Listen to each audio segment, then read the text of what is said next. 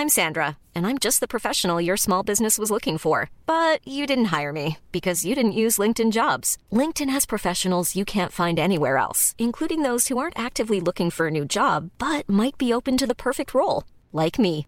In a given month, over 70% of LinkedIn users don't visit other leading job sites. So if you're not looking on LinkedIn, you'll miss out on great candidates like Sandra. Start hiring professionals like a professional. Post your free job on linkedin.com/people today. Cette émission vous est présentée avec la somptueuse participation de Philippe Febraro, Terry Quirk, Barnabé, Alex, Gaël Dora, Guillaume Battard, Mathieu Michaud, Mathieu Chauvin, Terupe Salmon et Gilles Sanchez. Bonjour à tous et bienvenue sur le Rendez-vous Tech, l'émission qui explore et qui vous résume de manière compréhensible toute l'actualité tech, internet et gadgets.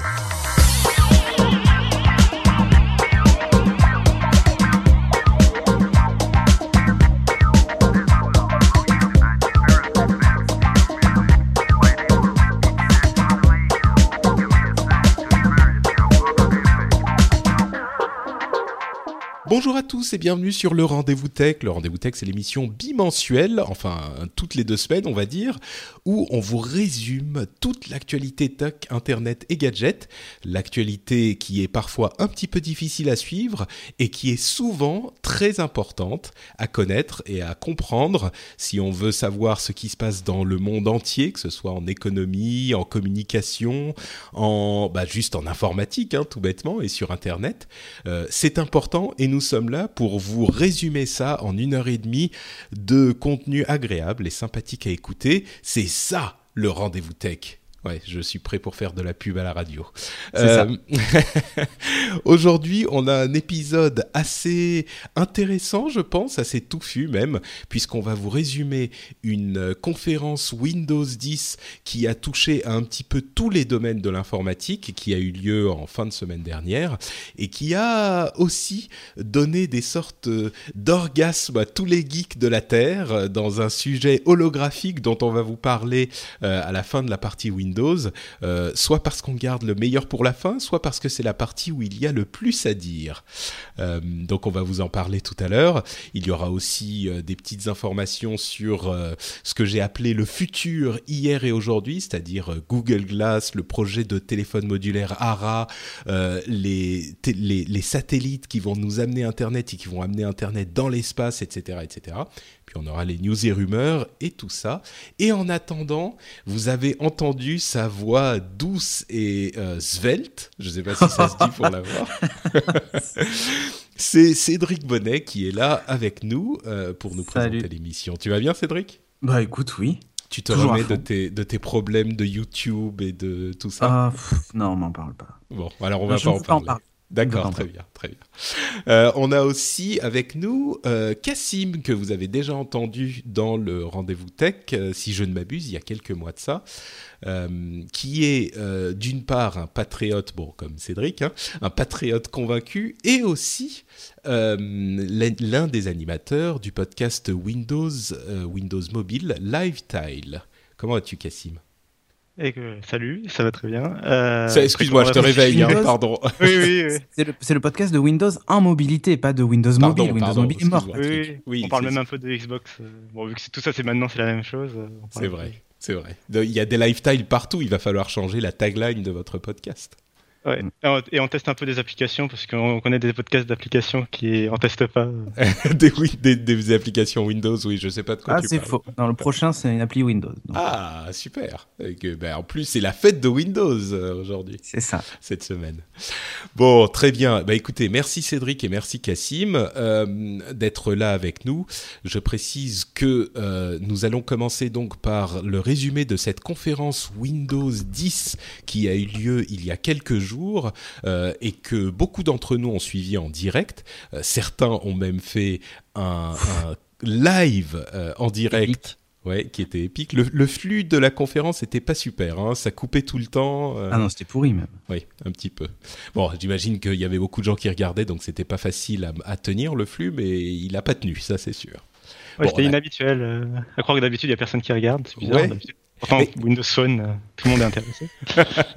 Mais c'est vrai que Windows 10 est vraiment, pour ceux qui n'avaient pas suivi les annonces d'il y a quelques mois, euh, Windows 10 c'est vraiment un événement majeur. Bon, toute, toute nouvelle version Windows est un événement important, mais euh, dans le cas de Windows 10, c'est un événement encore plus majeur parce que ça euh, note et ça amène un changement de philosophie chez Microsoft.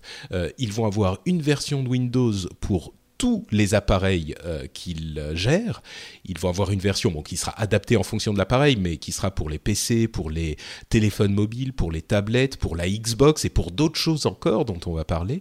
Et puis surtout, c'est euh, l'idée que Windows doit être disponible partout. Et même si euh, on, ne le, on ne le vend pas, il faut que ça soit la plateforme sur laquelle Microsoft va construire d'autres choses. Et on va, on va y revenir très très bientôt.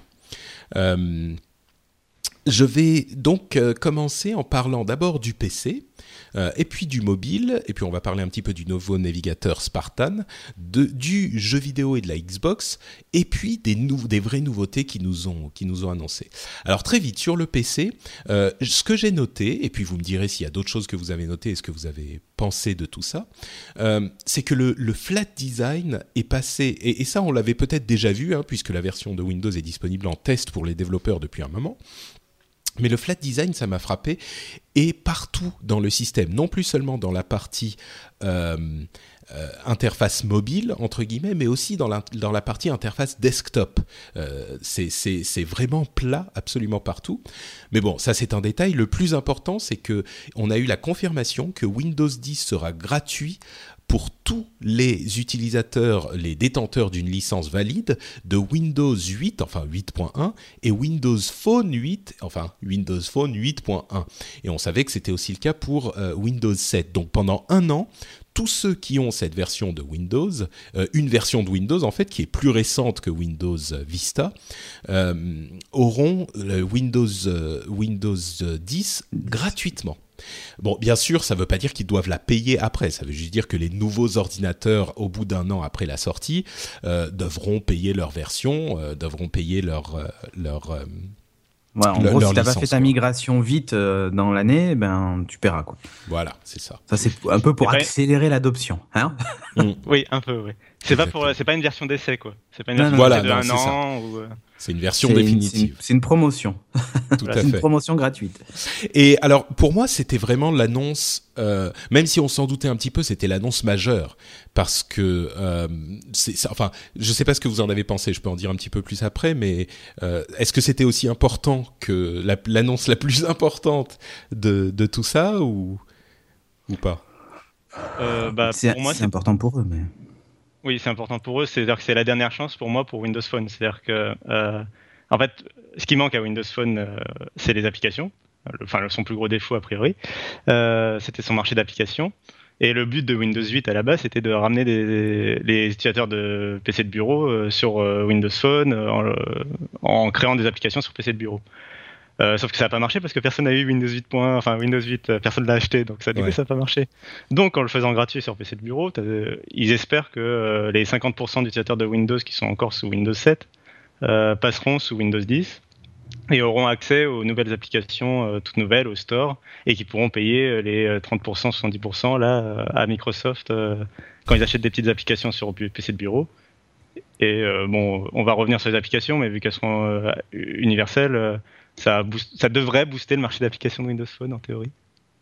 C'est assez important effectivement cette idée que euh, l'écosystème devient un écosystème parce que bien sûr l'interface sera souvent différente et on avait déjà parlé de cette idée euh, qu'ils avaient dont ils avaient beaucoup parlé de euh, continuum, qui est que l'interface s'adapte à la situation dans laquelle vous êtes, c'est-à-dire qu'on peut passer de l'interface euh, bureau à l'interface mobile euh, dynamiquement sur votre ordinateur. L'exemple qui donne toujours, c'est cet exemple de tablette convertible avec clavier qui, qui Oui, voilà. transforme son interface quand on retire ou qu'on ajoute le clavier et la souris. Euh, et, mais, mais le plus important, c'est que le cœur de programmation est le même que vous programmiez sur euh, bureau, sur mobile, sur téléphone, sur Xbox. Il y a juste une adaptation de l'interface qu'il faut faire. Euh, et, et effectivement, donc, ce qui, euh, le fait d'être présent absolument partout et d'être gratuit, ça veut dire que dans leurs euh, espoirs, et a priori ça sera le cas, tout le monde va passer à cette version de Windows, et donc le, marché sera immédiatement immense. Donc c'est très important. Ils essayent d'utiliser leur force pour influencer sur leurs faiblesses. C'est un peu comme quand les opérateurs mobiles, à l'époque, offraient la DSL, ils le baissaient quand Free n'avait pas accès au mobile. les opérateurs mobiles avaient tendance à brader leur offre ADSL quand on était abonné mobile chez eux. Et dans, dans l'autre sens, Free, euh, quand on est abonné à DSL chez eux, ils bradent le mobile. Euh, donc c'est un peu, voilà, c'est utiliser leur force. Euh. C'est ça. Ils poussent, ils poussent l'ensemble de, ils, poussent l'ensemble de l'écosystème de manière extrêmement forte et c'est je ne sais pas si c'est la dernière chance je pense que Windows sera toujours euh, présent. Euh, enfin il faut jamais dire toujours en fait. Ah j'aime bien cette phrase. Il ne faut jamais dire toujours dire toujours. euh, mais quand même là on peut se douter que ça ça ça c'est un, une force suffisamment forte pour que ça joue quoi. Autre chose qui doit plaire à Cédric je pense énormément c'est l'arrivée de Cortana l'assistante bah, la sorte ah. de Siri de Microsoft l'arrivée de Cortana sur le bureau parce qu'elle était déjà sur Windows Phone, mais là elle arrive sur le bureau avec Windows 10, euh, avec une, une démonstration qui moi pour le coup m'a complètement mis par terre euh, quand, elle a, quand, quand, il a fait le début de la présentation. C'était une conversation tellement naturelle mm. euh, que je me suis dit mais c'est pas possible, c'est pas c'est pas vrai quoi. il y avait de l'humour, il y avait des, des, questions-réponses, il y avait des, elle faisait des accents euh, Cortana. Mm-hmm. Moi je me suis dit mais c'est pas possible, c'est un mode démo. Et de fait, ce qui est venu après était beaucoup plus classique. C'était euh, Cortana, montre-moi ceci, Cortana envoie un message là-bas, etc.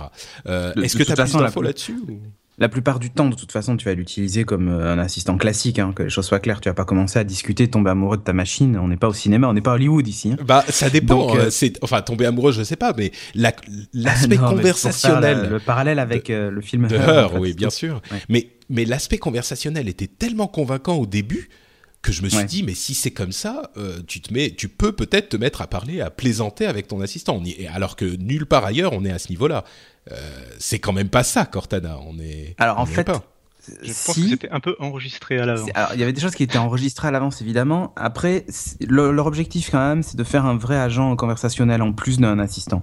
Ah bah ça, euh, l'objectif, oui, c'est l'objectif de tout le monde. Le, seul, le seul truc, c'est que ça, ça marche bien en anglais. Mais alors, en français, c'est c'est pas on est plus proche d'un Google Now avec une voix robotique qui te répond que euh, la voix en anglais qui est euh, hyper fluide et t'as vraiment l'impression que c'est une vraie personne, tu vois. Euh, moi, Cortana, je l'aime beaucoup parce qu'elle elle sait faire plein de choses sur le, sur le Windows Phone. Par contre, je l'aime moins quand elle me répond ou quand elle me parle parce que c'est vraiment une voix qui quand elle te répond, non mais qui est pas du tout naturelle. Siri à ah côté, c'est c'est un humain, tu vois, pour te dire. Mais c'est marrant, euh, c'est pas ce qu'on sentait dans leur démo pourtant. Eh ben non, mais en anglais c'est le cas. Elle, ah. est, euh, elle est très. déjà, si ça marche comme ça en anglais, c'est invraisemblable. Hein. Enfin, pour moi. Euh. Enfin, dans ses réponses, tu vois, le, hmm. le la voix est beaucoup plus naturelle, la synthèse vocale en gros est beaucoup plus naturelle qu'en français. En français, on a un peu l'impression qu'ils ont ils ont chopé la première voix robotique qui passait dans le coin et qu'ils l'ont mise dedans. C'est pas du tout. Elle fait par exemple des, des fautes de liaison, elle fait ce genre de choses en français mais non, mais à la limite, le fait que la voix soit naturelle ou pas, c'est une chose, et c'est ça, ça progresse et elle apporte Aucune, aucune réponse comme ça. Hein. Ah oui, mais même en anglais. Euh, bah, euh, en anglais, justement, tu as la possibilité de le faire. Hmm, ça marche mieux. Alors qu'en français, c'est pas du tout le cas, quoi. Enfin, après, ça arrivera. Il bah, il est pas Cortana en français, en tout cas, n'est pas considéré comme une version finale. Hein. donc, euh, Peut-être que ça arrivera, mais pour le moment, il se contente de faire le minimum, c'est-à-dire euh, euh, tu lui donnes des ordres et elle fait ce que tu lui demandes. Et ça, elle le fait très bien et elle est plus intelligente dans le sens où, euh, moi voilà, enfin plus intelligente, c'est pas c'est pas vrai parce que tous les autres sont capables de le faire, mais bah, c'est ça en fait qui m'a qui m'a choqué, c'est que ce qu'il faisait dans la démo au départ, les autres sont pas capables de le faire. Non, la, la, la partie conversationnelle, non, mais je parle vraiment pour la partie assistant. Oui, mais ça, on s'en fout, tout le monde le fait, tu vois. Non, bah non. Hmm, il y a des trucs qui sont rajoutés. Par exemple, rappelle-moi que la prochaine fois que Patrick m'envoie un message, euh, je dois lui euh, demander, euh, je sais pas moi, les, des, des, les, le, chèque qu'il me doit du Patreon, tu vois.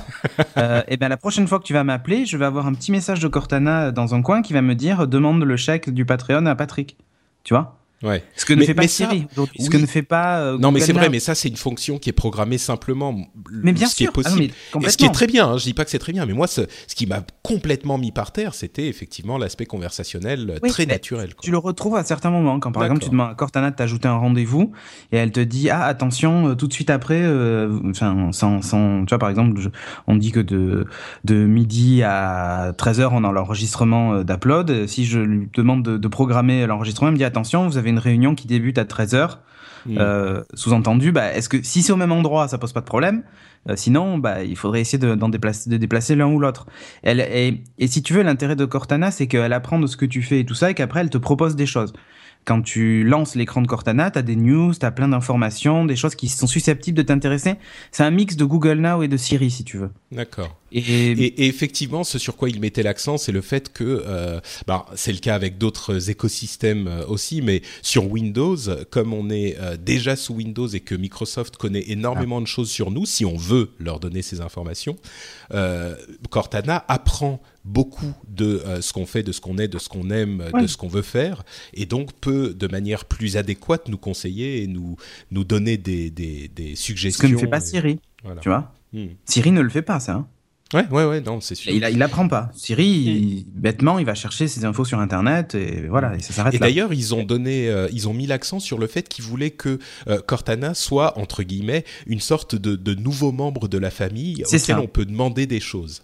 Euh, mm. qui est assise à la table du dîner et puis on lui dit ah au fait quand est mort Gengis Khan et elle peut nous répondre comme ça bon là en l'occurrence peut-être que d'autres peuvent le faire aussi mais oui, mais ce que tu veux dire, tu peux lui demander Cortana, passe-moi le, non, euh, passe-moi le sel, non, mais tu peux lui demander de mettre de la musique, tout ça, machin, de lui dire, ah tiens, euh, j'ai envie de découvrir un, nouveau morceau de musique, et elle serait capable de te proposer des chansons en fonction de ce que tu as écouté dans ton appli de musique, tu vois. Ouais, par exemple. c'est intéressant cette position de Microsoft aussi par rapport aux deux autres, c'est-à-dire que euh, ils ont, ils ont le savoir comme un peu Google sur nos habitudes ou tout, ou mm. quoi, un peu plus que Apple, qui jusqu'à présent ne récoltait pas énormément de données. Mm. là, ils s'y mettent, hein, mais mais euh, jusqu'à présent ils le faisaient pas beaucoup. Avec euh, Bing, Microsoft, ils ont déjà un peu plus de, de, de background sur les euh, sur euh, les, données, les données des utilisateurs. Le et problème, en même c'est que bon, comme on n'utilise pas Bing, bon, ça. non mais, euh, non mais en non, général, mais ils ont, ils ont l'humain, la ah, ils ont un moteur de recherche et c'est important effectivement parce que ça rentre en jeu dans le dans le, le truc parce que euh, Google euh, fait un, un ils ont un moteur de recherche. Qui est... oui, non mais c'est ça. Ils ont un assistant qui qui se sert énormément des données du moteur de recherche. Euh, Siri fait plus assistant personnel parce que Bing, pardon, Google, le Google Now c'est un truc prédictif, mais c'est pas tellement un assistant. Euh, Siri, c'est plus un assistant, mais c'est pas énormément un truc prédictif. Ah, pas du euh, tout même. Alors que Cortana essaye de, lier les deux ensemble. Euh, et entre parenthèses, ça marche aussi. Oui, vas-y, Cassim, pardon. En premier temps, un côté vie privée, un contrôle sur la vie privée par rapport à Google.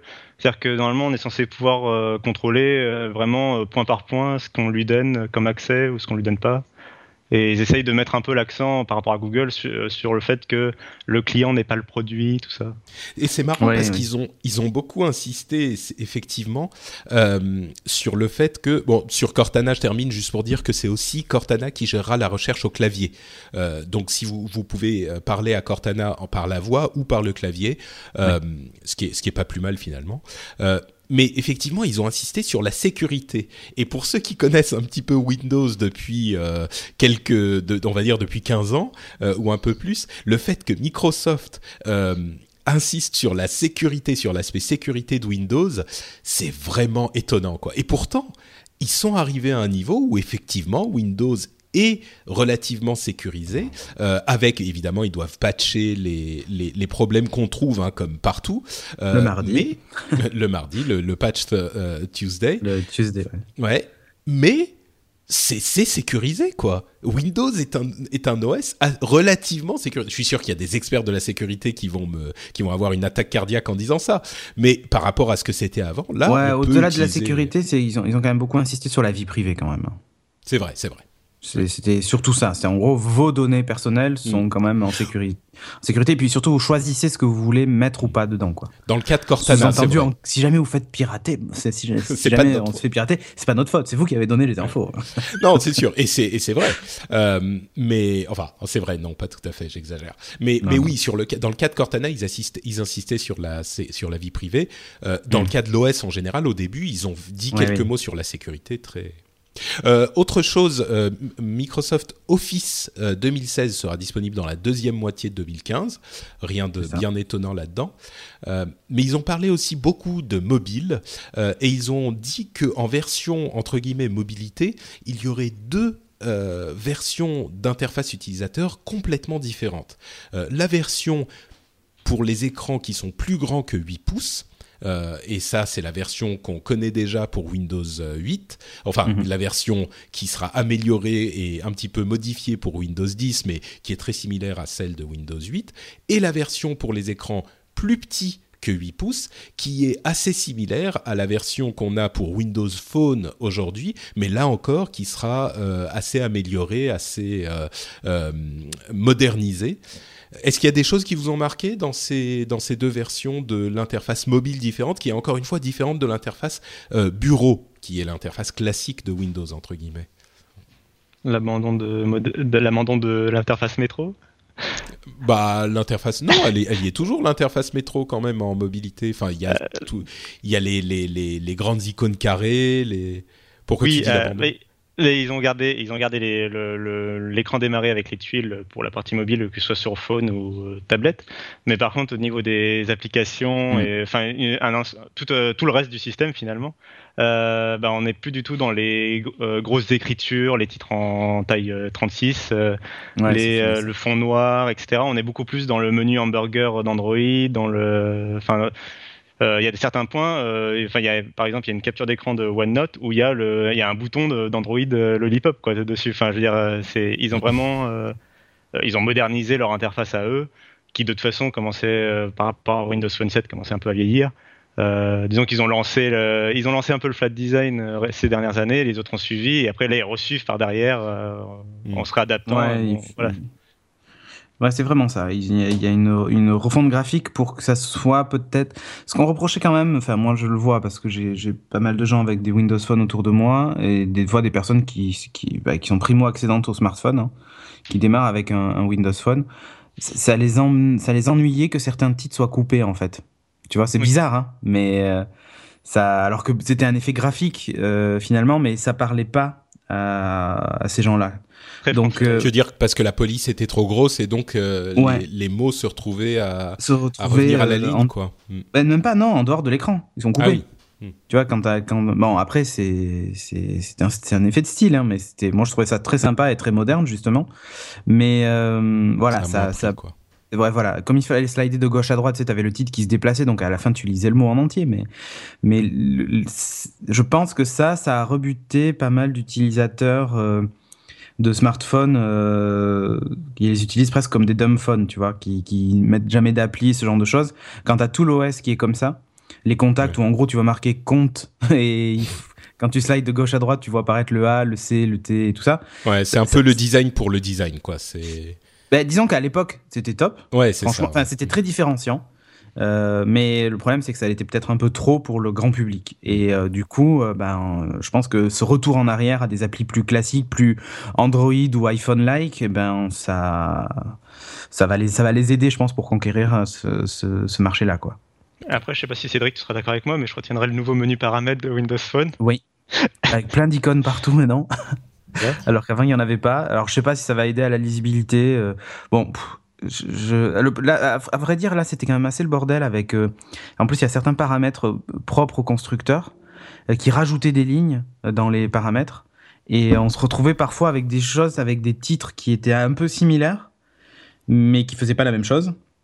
Et donc, du coup, je trouve pas trop mal finalement qu'il y ait cette petite icône qui permette d'identifier tout de suite le, le, le, enfin, le paramètre. Enfin bon, je sais pas. Franchement, il faut que je le vois en vrai euh, pour me faire une idée.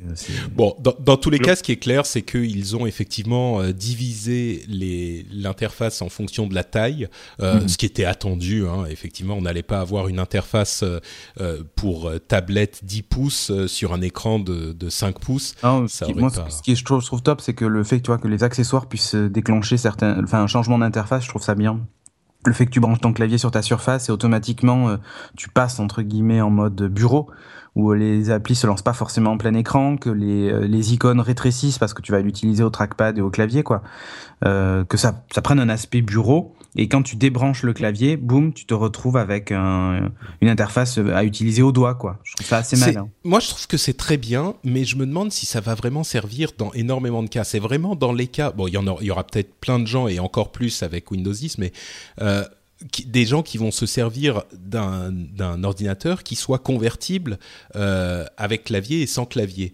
Euh, moi, je me dis qu'il n'y aura pas forcément énormément de monde, mais en même temps, bon, peut-être que cette, euh, ce type de fonctionnalité va faire que ça sera suffisamment facile pour que beaucoup de gens l'utilisent, quoi. Bah, donc, mais bon. Des fois, on n'a pas forcément. Enfin, moi, par exemple, j'ai une Surface Pro, j'ai pas forcément besoin de. Justement, j'avais pas l'utilité d'une tablette, j'ai jamais eu d'iPad. J'ai eu une tablette Android, j'avais une touchpad à 99 euros, euh, qui était très bien, mais voilà, enfin, j'ai jamais eu vraiment l'utilité d'une tablette. Et euh, par contre, j'ai l'utilité d'un PC portable. Et quand je peux avoir une tablette en achetant mon PC portable, bah, inclus quoi quelque part. Oui, pourquoi pas. Euh, avec cette solution convertible, bah, voilà, je, je l'utilise vraiment les deux dans les deux mm. situations. Euh, et peut-être que d'autres personnes seront amenées à faire la, la même chose. Effectivement, euh, ça sera intéressant de voir ce, qui, ce que ça donne. Euh, entre parenthèses, oui, pardon, Cassim? Juste, il y a aussi l'utilisation en PC fixe que je trouve pas mal, c'est-à-dire que pour une tablette 8 pouces, par exemple, on peut imaginer des solutions avec un petit dock près du PC de bureau, enfin où il y aurait plus de PC de bureau, en fait, il y aurait juste l'écran, le clavier et la souris fixe et où on, branche juste sa tablette 8 pouces qui va recharger en plus, c'est magnifique. Et quand on la branche, bah hop, l'écran se déporte sur l'écran 24 pouces et on passe en mode PC fixe. Mhm. Ouais, tout à fait, ouais. C'est voilà ce qui suffirait pour euh, la bureautique et tout, ça suffirait quoi. Et à vrai, à vrai dire, pour aller même encore un petit peu plus loin, euh, on peut imaginer un téléphone qui fasse la même chose, euh, c'est-à-dire un téléphone qu'on puisse brancher sur un dock et qui se transforme en PC de bureau, et donc on n'aura plus à forcément à s'embêter avec toutes les questions de cloud, puisque toutes nos données seront sur un appareil qu'on n'a pas besoin de synchroniser avec d'autres choses. Bon, c'est à mon sens c'est un petit peu extrême comme vue, mais ça pourrait fonctionner quoi par contre, le coup de la tablette, effectivement, que tu branches sur un écran avec clavier souris, euh, pour, euh, enfin, je veux dire, pour 90% des gens, c'est largement suffisant. Et puis, surtout qu'après, on va certainement parler de, de la Xbox, mais si t'as un peu as une Xbox One, tu peux quand même jouer sur, ce, sur cet ordinateur, quoi, même si mm. c'est qu'une tablette 8 pouces. Et justement, euh, pour ces utilisations universelles, entre guillemets, on a euh, plusieurs apps universelles qui ont été présentées. Euh, Office en version mobile, qui sera inclus gratuitement dans Windows Phone et Windows Small Tablets, pour Windows Phone et Small Tablets. Donc Office sera inclus dans toutes les versions, entre guillemets, vraiment mobiles, dans les versions plus petites que 8 pouces de vos appareils Windows. Et donc, franchement, il n'était pas très beau parce que le, ruban euh, des, fonctionnalités d'Office, il était euh, transformé en une sorte de menu, ouais. dans la barre du bas. En ergonomie, c'est franchement pas génial. Mais par contre, ça veut dire qu'on a une énorme partie des fonctionnalités d'Office euh, dans notre appareil. Alors sur téléphone, c'est un petit peu gadget, pas toutes, mais une énorme partie. Ouais, enfin, franchement, je vois pas ce qui peut te sur un téléphone, je vois pas trop ce qui peut te manquer de tout ce qu'ils nous ont montré, quoi. Je suis d'accord. Euh, sur, euh, oui, non, c'est vrai. Mais sur sur euh, téléphone, à vrai dire, je suis pas certain que ça soit une énorme utilisation. Par contre, sur tablette, c'est vrai que là, pour le coup, on peut éditer nos documents. mais même si on sur même sur téléphone, si on a un petit truc à faire euh, pourquoi pas un petit truc comme ça On va pas se mettre à éditer un document entier, mais une petite correction, quelque chose comme ça, et ben là on peut le compta sur Excel, tout ça tu peux quoi. Euh, d'autres apps universelles, il y avait une app photo, hein, bon, qui est un petit peu plus classique, mais synchronisée avec des, créations d'albums automatiques, etc. Euh, ouais, ça, fait penser à ce qu'il y avait sur Google Now, tu sais, euh, quand, tu, quand tu prends des photos avec ton téléphone Android, maintenant il te crée des albums automatiquement avec, avec un cheminement, là, je sais plus comment ils appellent ça. Les histoires un peu Ouais, ça c'est ça, ça te raconte une histoire en fait. Ils te mettent vraiment les photos avec un petit lien entre elles, une petite map, un petit machin, c'est vraiment bien fait. Ouais, Euh, et on va pouvoir stocker la musique dans OneDrive aussi, euh, qui est quelque chose qu'on bon, on pouvait mettre les fichiers, mais on pourra les les euh, les, Les jouer directement. Bon, ça fait un stockage de musique comme il y en a beaucoup. Finalement, c'est une solution là encore universelle pour que Microsoft puisse gérer toutes vos données et puisse les gérer bien. Petit point un petit peu moins euh, joyeux, c'est que les surfaces RT, euh, qui sont ces surfaces qui ont uniquement le menu mobile de Windows 8, Pas que Surface, tous ceux qui ont RT, Windows oui, RT. tout ce- oui, tout à fait, tu as raison. Tout, tout Windows RT aura une nouvelle mise à jour, mais qui sera pas Windows 10. Ils vont pas passer à Windows 10, donc c'est la confirmation que, euh, a priori, Windows en version RT ne va pas continuer. Bye bye. Bon, désolé si vous avez acheté un appareil euh, RT. Enfin, désolé, vous en avez bien profité pendant quelques années, hein, c'est ce que vous vouliez. Donc, euh, Obsolescence programmée, tout ça. oui, je suis pas certain que ça soit le cas. Mais d'ailleurs, il y a eu une Non, loi qui a été votée déjà- sur l'obsolescence programmée qui est Ouais, mais un petit peu bizarre, mais bon. déjà les, les, les Windows Phone vont pouvoir euh, changer d'OS sans qu'on ait besoin de tous les jeter, c'est déjà pas mal. C'est pas faux. Parce que l'update d'avant, ça va être un peu plus douloureux. C'est vrai, c'est vrai. ouais. Bon, Euh, quelque chose d'autre à dire? Oui, vas-y, Cassim, sur les apps. Bah, juste que les surfaces, ils promettent quand même une mise à jour. Bon, après, euh, et ils n'ont pas détaillé ce qu'il y avait dedans. Donc on verra. Si par exemple ils ont accès au store, ça peut, être, ça peut les sauver. Mais euh, Ouais. Ouais, à mon avis, je problème. pense pas, parce que les apps universelles, justement, elles sont universelles Euh, Windows 10, et je pense oui, pas oui, qu'elles fonctionneront. sur- Je pense aussi. Mais euh, Parce qu'il bref, faut pas oublier que. Windows RT, c'est sur euh, processeur euh, ARM, euh, donc processeur plutôt mobile. C'est c'est pas tout à fait la même chose, donc je pense pas que les apps euh, fonctionneront dessus. On verra. Bon, donc là, encore une fois, on a une, euh, une confirmation. Enfin, on peut donner déjà nos premières impressions sur tout ça. Euh, oui, Microsoft est en train de créer un OS qui est, à mon sens, vraiment convaincant, vraiment euh, universel, et il corrige tous les petits problèmes qu'ils avaient avec Windows 8 et même avec les versions précédentes. Pour moi, c'est possiblement, ça se profile comme étant le, la version, la meilleure version de Windows euh, qui ait jamais été, non? Comme chez tous, en fait. Ils annoncent tous à chaque fois la meilleure version. Non, il l'annonce, mais là, de ce qu'on peut voir et de ce qu'on en sait, enfin, on en connaît quand même beaucoup. euh, c'est une version de Windows 8 qui corrige tous les problèmes de Windows 8. Et vous savez, au rendez-vous tech, comme j'aime moi Windows 8, euh, je trouve qu'il a énormément de Ah, qualité, moi aussi, même si je reconnais aussi ses défauts. Euh, Enfin, Windows 10, moi, je j'y trouve que des qualités, quoi. Ouais, c'est ça. Euh, Enfin, je sais plus, j'avais lu un article où il disait en gros Microsoft est prêt à être aimé à nouveau. euh, c'est c'est un peu ça, grâce à Windows 10 et pas que, mais. Sauf dans le cas de euh, Cassim, il est prêt à être aimé encore. Encore. Oui, parce que Cassim n'a jamais arrêté d'aimer Windows. c'est ça. Ah, j'ai un téléphone Android. Bref. Euh, Ah, là. mon quel traître Non mais Ouais. faut bien tester un peu tout. Euh, pour dire que justement que Windows c'est mieux. Bref. Euh, Oui. euh, Non, oui, non, non, sinon sur le, sur la sinon sur euh, Windows, euh, euh, bah il y a les- tous les faisceaux qui convergent. Il y a le, il y a les gens, euh, il y a les geeks euh, qui de toute façon sautent une version sur deux parce que sinon c'est pas cool euh, d'avoir toutes les versions de Windows. Donc eux ils sont contents parce qu'ils. Oh, c'est pas vrai, moi je les ai tout tués, hein, sauf Millennium. Non mais il y en a, il y en a. tous Mais il y en a, c'est vrai. Mais euh, non, mais il y en a qui, voilà, qui trollent un peu. Bon, eux, ils seront contents d'avoir Windows 10. Euh, t- Enfin, globalement, il y a tous les, tout... je trouve que Microsoft est dans une bonne ambiance, enfin, dans, une bonne, un bon mood euh, depuis qu'ils ont changé de patron, etc. Il y a une sorte de, de vent de fraîcheur, euh, comme si, euh, on vous tu l'avais dit normalement dans le rendez-vous tech, si je me souviens bien. Mais euh, comme s'il y avait un peu, ils avaient fait un peu ardoise, une, comme si on repartait à zéro et et il y avait un peu un côté, voilà, bon bah on va pouvoir rejouger sur pièce et oui, ce Windows 10 ça a l'air bien et tout, donc voilà, il n'y a pas vraiment de défaut, c'est vrai, donc a priori. Ouais, on peut on peut espérer effectivement que ça se passe bien, c'est sûr. Euh, autres euh, annonces qu'ils ont fait, un nouveau navigateur pour se débarrasser du, du, de l'image terrible de euh, Internet Explorer qui, ironiquement, est pas mal aujourd'hui. Mais bon, ils ont un nouveau navigateur qui est euh, dont le nom de code est Spartan, enfin Spartiate ou Spart, Spartan. Spartan. Mais non, mais en fait, tout ça c'est tiré de Halo, Cortana. Oui, c'est vrai, t'as raison, j'avais même pas pensé à ça, n'ayant Ah, si, pas si, beaucoup bah, joué à Halo, Spartan, ouais. voilà. Oui. Ils, ils auraient pu l'appeler Master Chief aussi. Ouais. mais Ils l'ont pas fait. Et donc, c'est un nouveau navigateur qui est très très clean. euh, qui a, ils ont mis en avant trois nouvelles fonctionnalités. Euh, on peut annoter et partager les pages euh, web euh, avec un, un- soit au stylet, soit avec des, des commentaires qu'on met comme on mettrait des commentaires sur euh, Ouais, Word, avec un, un système de, de partage. Euh, qui, qui, en fait partage la page elle-même, qui reste fonctionnelle, mais vous avez les commentaires dessus. Bon, pourquoi pas. Euh, ils ont un mode lecteur avec une, la lecture et la gestion de, de, PDF, un mode lecteur avec une liste de lecture qui est synchronisée. Vous savez, ces modes lecteurs, c'est ceux qui existent déjà ailleurs avec une, une lecture euh, qui débarrasse la page de tous les, les, les petits... Toutes les choses encombrantes comme la publicité. Voilà, exactement. euh, qui est parfois un petit peu envahissante, c'est certain. Et hors ligne aussi, je crois. Euh, oui, tu as raison. Ouais, également. une synchro, ouais.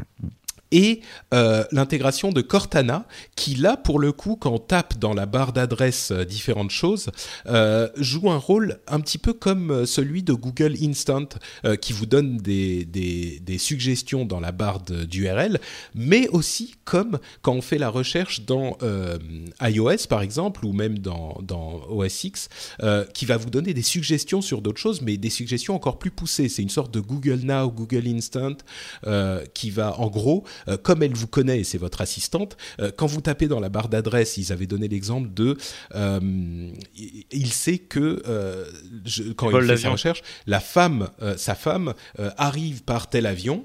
Eh bien, quand on va chercher le nom de la compagnie aérienne, il va directement donner l'horaire et l'horaire auquel arrive cet avion, sans même qu'il ait à appuyer sur Enter pour faire sa recherche. Ce genre de choses. Bon, c'est pas mal non plus, effectivement. Là aussi, bah, euh, pour moi, le seul problème, c'est que euh, il est pas annoncé comme étant multiplateforme. Et euh, je sais que, par exemple, bah, c'est un peu finalement l'équivalent de Safari dans le monde Apple. C'est-à-dire qu'il y a beaucoup de gens qui utilisent, même si Safari est très bien, ils utiliseront quand même Chrome parce que Chrome sera présent autre part sur leur PC de Windows, sur leur Android, etc. Donc il y a quand même ce problème-là euh, qui semble pas être réglé, à, moins qu'ils qu préparent un client euh, de synchronisation ou quelque chose comme ça. Mais le fait que tes données ne soient pas synchronisées avec ton téléphone, euh, si c'est pas un Windows Phone, euh, moi me pose un peu un problème sur ce navigateur-là.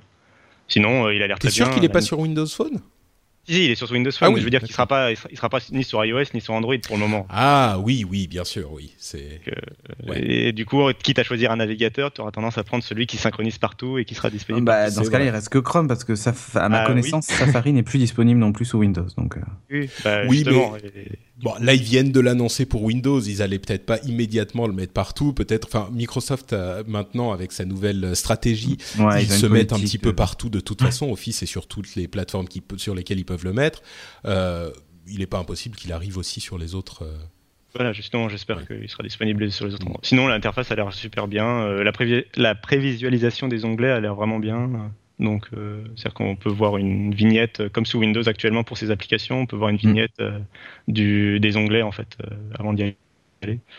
Donc, enfin, des petits ouais. trucs comme ça des qui sont Des petites astuces. Bon, moi, je pense que ça, ça change pas la face du monde, mais c'est des petites astuces sympas, quoi. Surtout si on est dans l'écosystème Microsoft, ça sera effectivement très très bien. Euh, au niveau jeu et au niveau euh, Xbox, il y a une application Xbox qui euh, bah, permet de faire un petit peu tout ce qu'on fait sur sa Xbox pour voir sa collection de jeux, sa liste d'amis, les messages, y compris les messages par chat, par voix. il y a le flux d'activité, etc.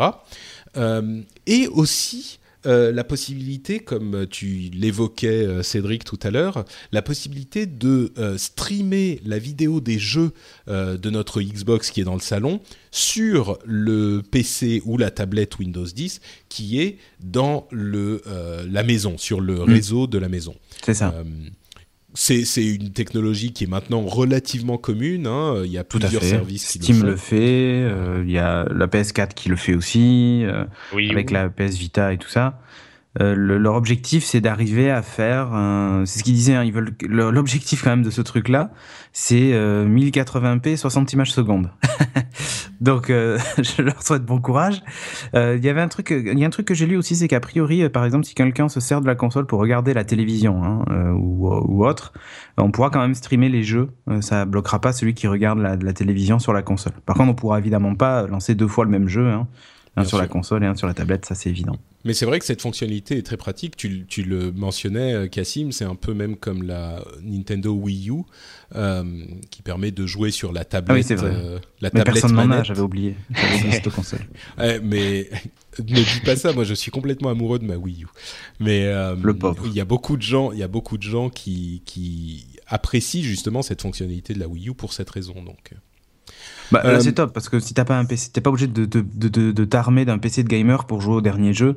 Euh, il suffit finalement que t'aies une, enfin il suffit une Xbox One qui coûte à peu près le prix d'une bonne carte graphique. Euh, et puis et puis en avant quoi, tu peux jouer sur ta tablette, sur sur n'importe quoi, même sur un Mac si tu installes Windows 10.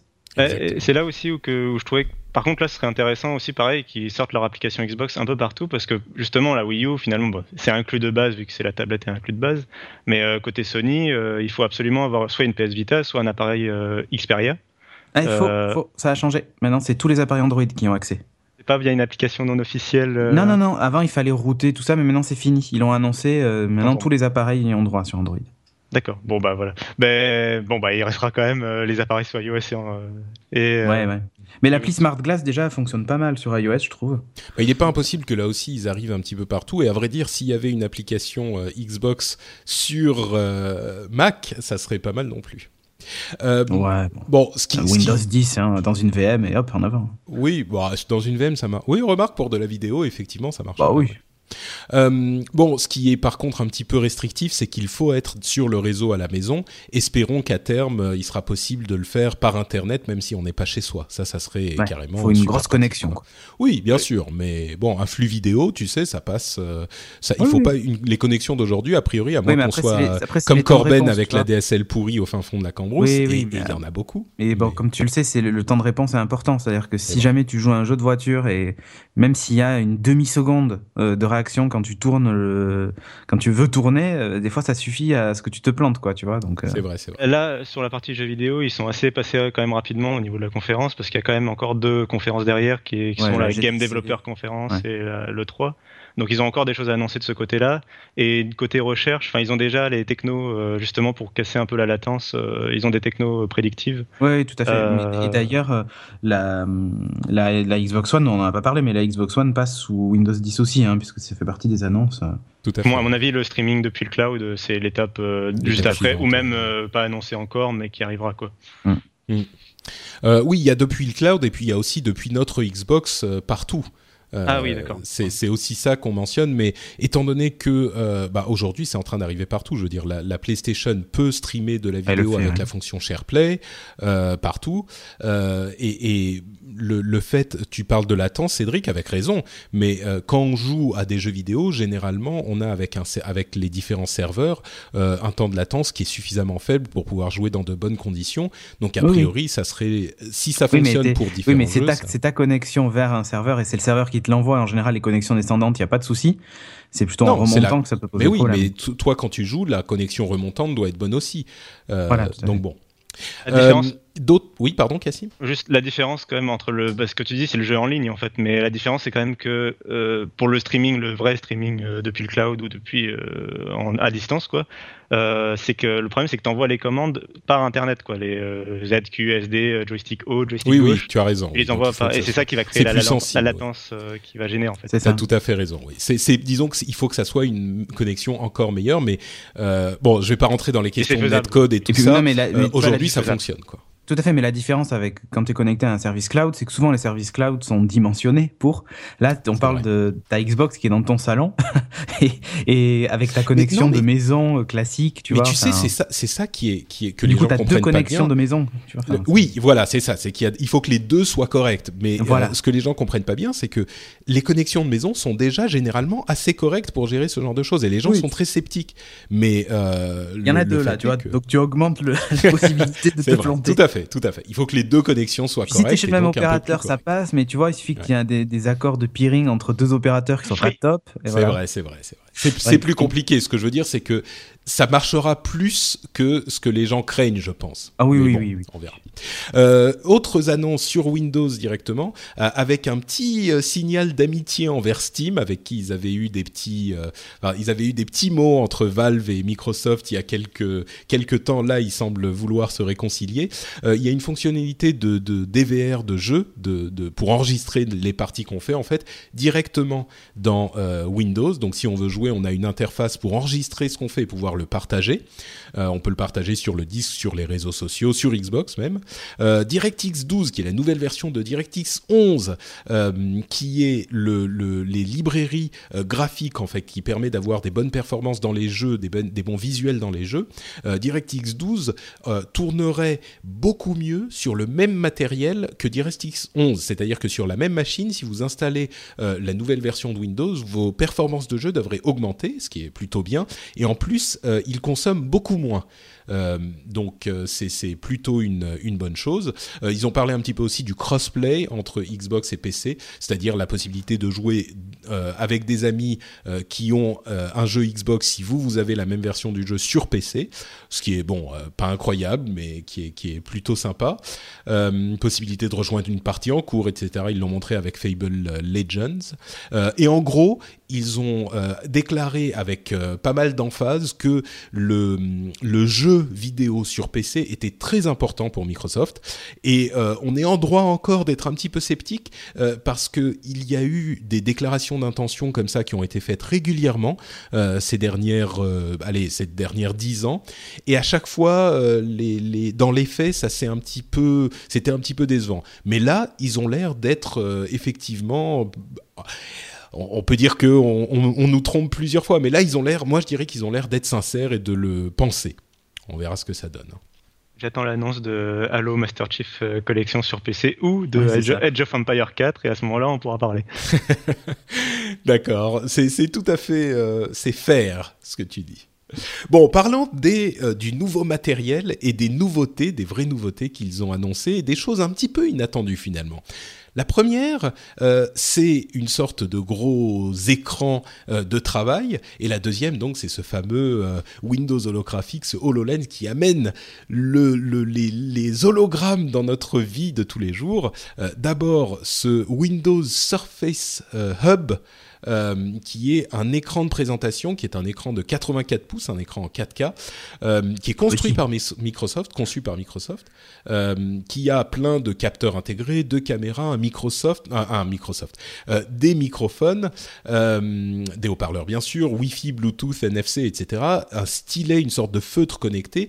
C'est l'outil ultime, en tout cas c'est ce qu'ils veulent, l'outil ultime pour les réunions en fait. Euh, c'est pour euh, faire des, du brainstorming, pour faire des meetings. Euh, il y a un service de, de, de conference call avec Skype for Business entre guillemets qui inclut un tableau de blanc, qui inclut les présentations c'est le genre de truc. Euh, il, prenait l'exemple, par exemple. Enfin, euh, je pense que tout le monde le connaît. Quand on arrive dans un meeting, tout le monde se dit ah, attends, comment je vais mettre ma présentation sur le truc Branche-le sur le sur le l'ordinateur. Non, attends, j'ai la clé USB. Euh, tu perds un quart d'heure à faire ça.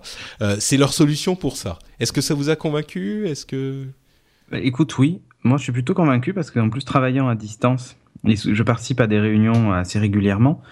Euh, des gens qui sont dans un bureau et qui eux se projettent sur un écran. Euh, nous, on entend et on nous voit via un ordinateur. Euh, euh, a Hangout hein, pour le coup, c'est pas Skype, euh, mais il y a pas. Enfin, ils nous partagent la présentation dans Hangout, mais du coup, on les voit plus à eux. Enfin, c'est pas parfait.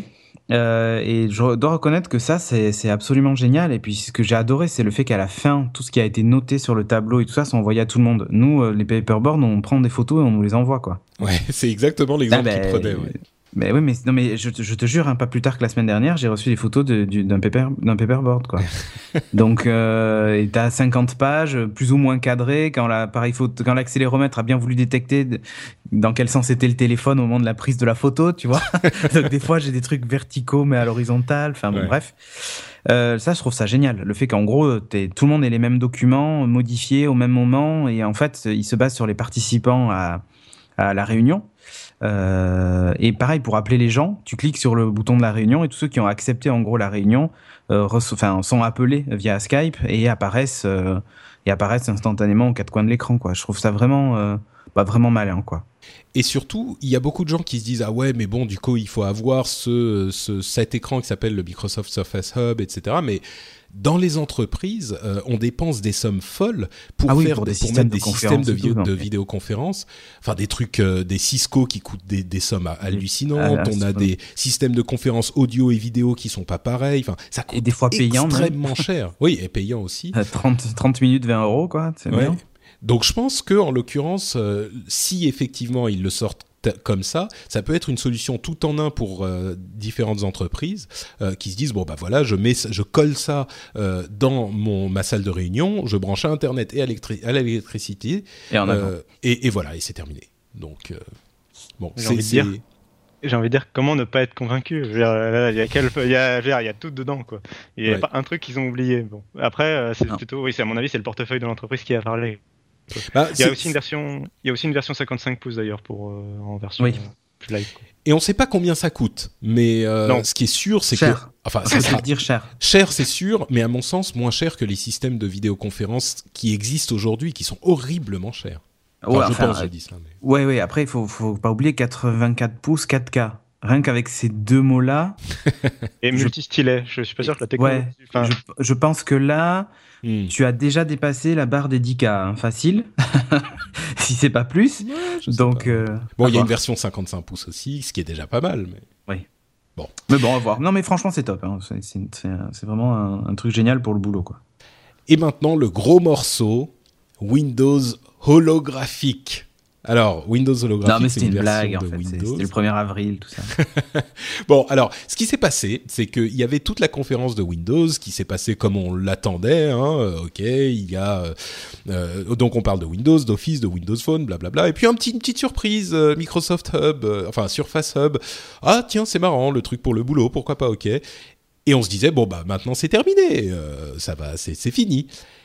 Et, Et là, là, ils ont nous dit sortent un bonhomme de derrière Avec une les- coupe de derrière les cheveux. sabots, avec une coupe de cheveux improbable. et la voix qui casse de temps en temps comme un adolescent de 14 ans. Euh, pire que, que Joe Belfior et sa mèche, tu vois. Là, sur le coup, je me suis dit, mais qu'est-ce qui se passe? Et alors là, ils nous disent, chers euh, spectateurs, nous sommes en train d'entrer dans le futur parce que nous avons à vous présenter aujourd'hui l'arrivée des hologrammes. Et là, je je, te me jure, suis quand j'ai entendu cette ah, phrase, moi, je me suis Dieu. dit, ah, Non, mais moi, je me suis dit, mais attends, mais je peux pas y croire. Mais qu'est-ce qui se passe? Ouais, Mais attends, c'est pas vrai. Ils sont en train. Alors, rappelons-nous ce que c'est que les hologrammes. hein. Les hologrammes, c'est la euh, synthétisation de lumière euh, dans un espace vide euh, en 3D. Voilà. C'est-à-dire que euh, c'est ce dont on parle quand on a la, la quand on voit les, les dans Star Wars euh, les petits machins qui se synthétisent au milieu de rien. On a une sorte de petit socle ou dans et puis l'image qui arrive. 2, quand le requin voilà. sort en Exactement. 3D. Ah. Et, et là, je me suis dit, ils ont réussi à, à créer des images en 3D sans support. mais attends une seconde, mais de quoi? Et là, Juste, le- l'holographie, c'est la- une image en 3D qui, est comme, qui apparaît comme suspendue dans l'air. C'est ça la c'est ça, exactement. Sauf que là, en fait, finalement, on est entre l'hologramme, parce que on a cet effet-là, et, plus la réalité augmentée, quoi. En fait. Voilà, exactement. Moi, je- Et alors, décrivons ce qu'ils ont présenté. euh, après cette annonce euh, cataclysmique, euh, ils ont présenté en fait une sorte de de- de- d'énormes euh, lunettes, comme des lunettes de ski de en ski, quelque sorte. voilà. Voilà. une sorte de masque de ski euh, qui est bardé de capteurs et de, de qui a un écran sur euh, la visière en fait, qui est un petit peu courbe. Euh, il y a un écran qui est intégré à la visière et qui va donc vous permettre de voir votre environnement, hein, votre environnement, la pièce dans laquelle vous êtes, mais qui va superposer à euh, votre vision, à la pièce dans laquelle vous êtes, des images euh, qui vont s'intégrer à cet environnement. C'est-à-dire qu'ils ont donné différents exemples. Le fait de superposer un écran, entre guillemets, avec, qui va projeter des images vidéo, sur un mur. Euh, ou alors le fait d'avoir... L'exemple le plus frappant qu'ils ont montré, c'était synthétiser la surface de Mars dans votre salon. Et vous pouvez en fait euh, avancer dedans, tourner autour parce que euh, il construit une sorte de réalité, une couche de réalité par dessus, enfin de réalité entre guillemets virtuelle au-dessus de la couche de réalité euh, réelle qui est autour de vous. Donc vous pouvez avancer, tourner autour des objets qui sont présentés. Il y avait euh, des exemples où il montrait des objets euh, du jeu Minecraft, donc des petits, des sortes de petits Lego mm. qui étaient posés sur la table. Donc il le, le système reconnaît son environnement, il reconnaît la table, il reconnaît le sol, il reconnaît tous les éléments et il va poser euh, en virtuel en fait sur la table des petits Lego construits, enfin les trucs Minecraft, euh, un petit château, euh, des, des, personnages qui bougent, etc. Il va vous permettre d'interagir avec. alors comme ça, à froid, enfin même pas à froid, mais quelle, quelle a été votre réaction? Je sais que sur Twitter, le, monde entier a explosé de joie. Je disais un orgasme de geek euh, collectif. Hmm. C'était genre euh, le, la, plus, la réception la plus positive que j'ai vue depuis longtemps. Vous, qu'est-ce que vous en avez pensé À commencer par Cédric, que j'ai vu en live euh, défaillir sur non, j'ai pas défailli. Donc, j'y croyais pas. comme je disais, si c'est pas Microsoft qui l'annonce, je n'y crois pas. C'est-à-dire que je, connais, enfin, Microsoft, Google, euh, Apple, enfin des grosses sociétés ou même Amazon. Euh, je, veux dire, sur, sur Kickstarter, des, des gogoles qui nous promettent la, des hologrammes, il y en a plein.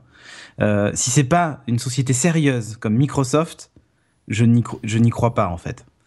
Euh, c'est pas plus compliqué que ça. Et là, le fait que ce soit Microsoft, je me suis dit, attends, les mecs, ils peuvent pas se discréditer à ce point si ça ne marche pas, tu vois.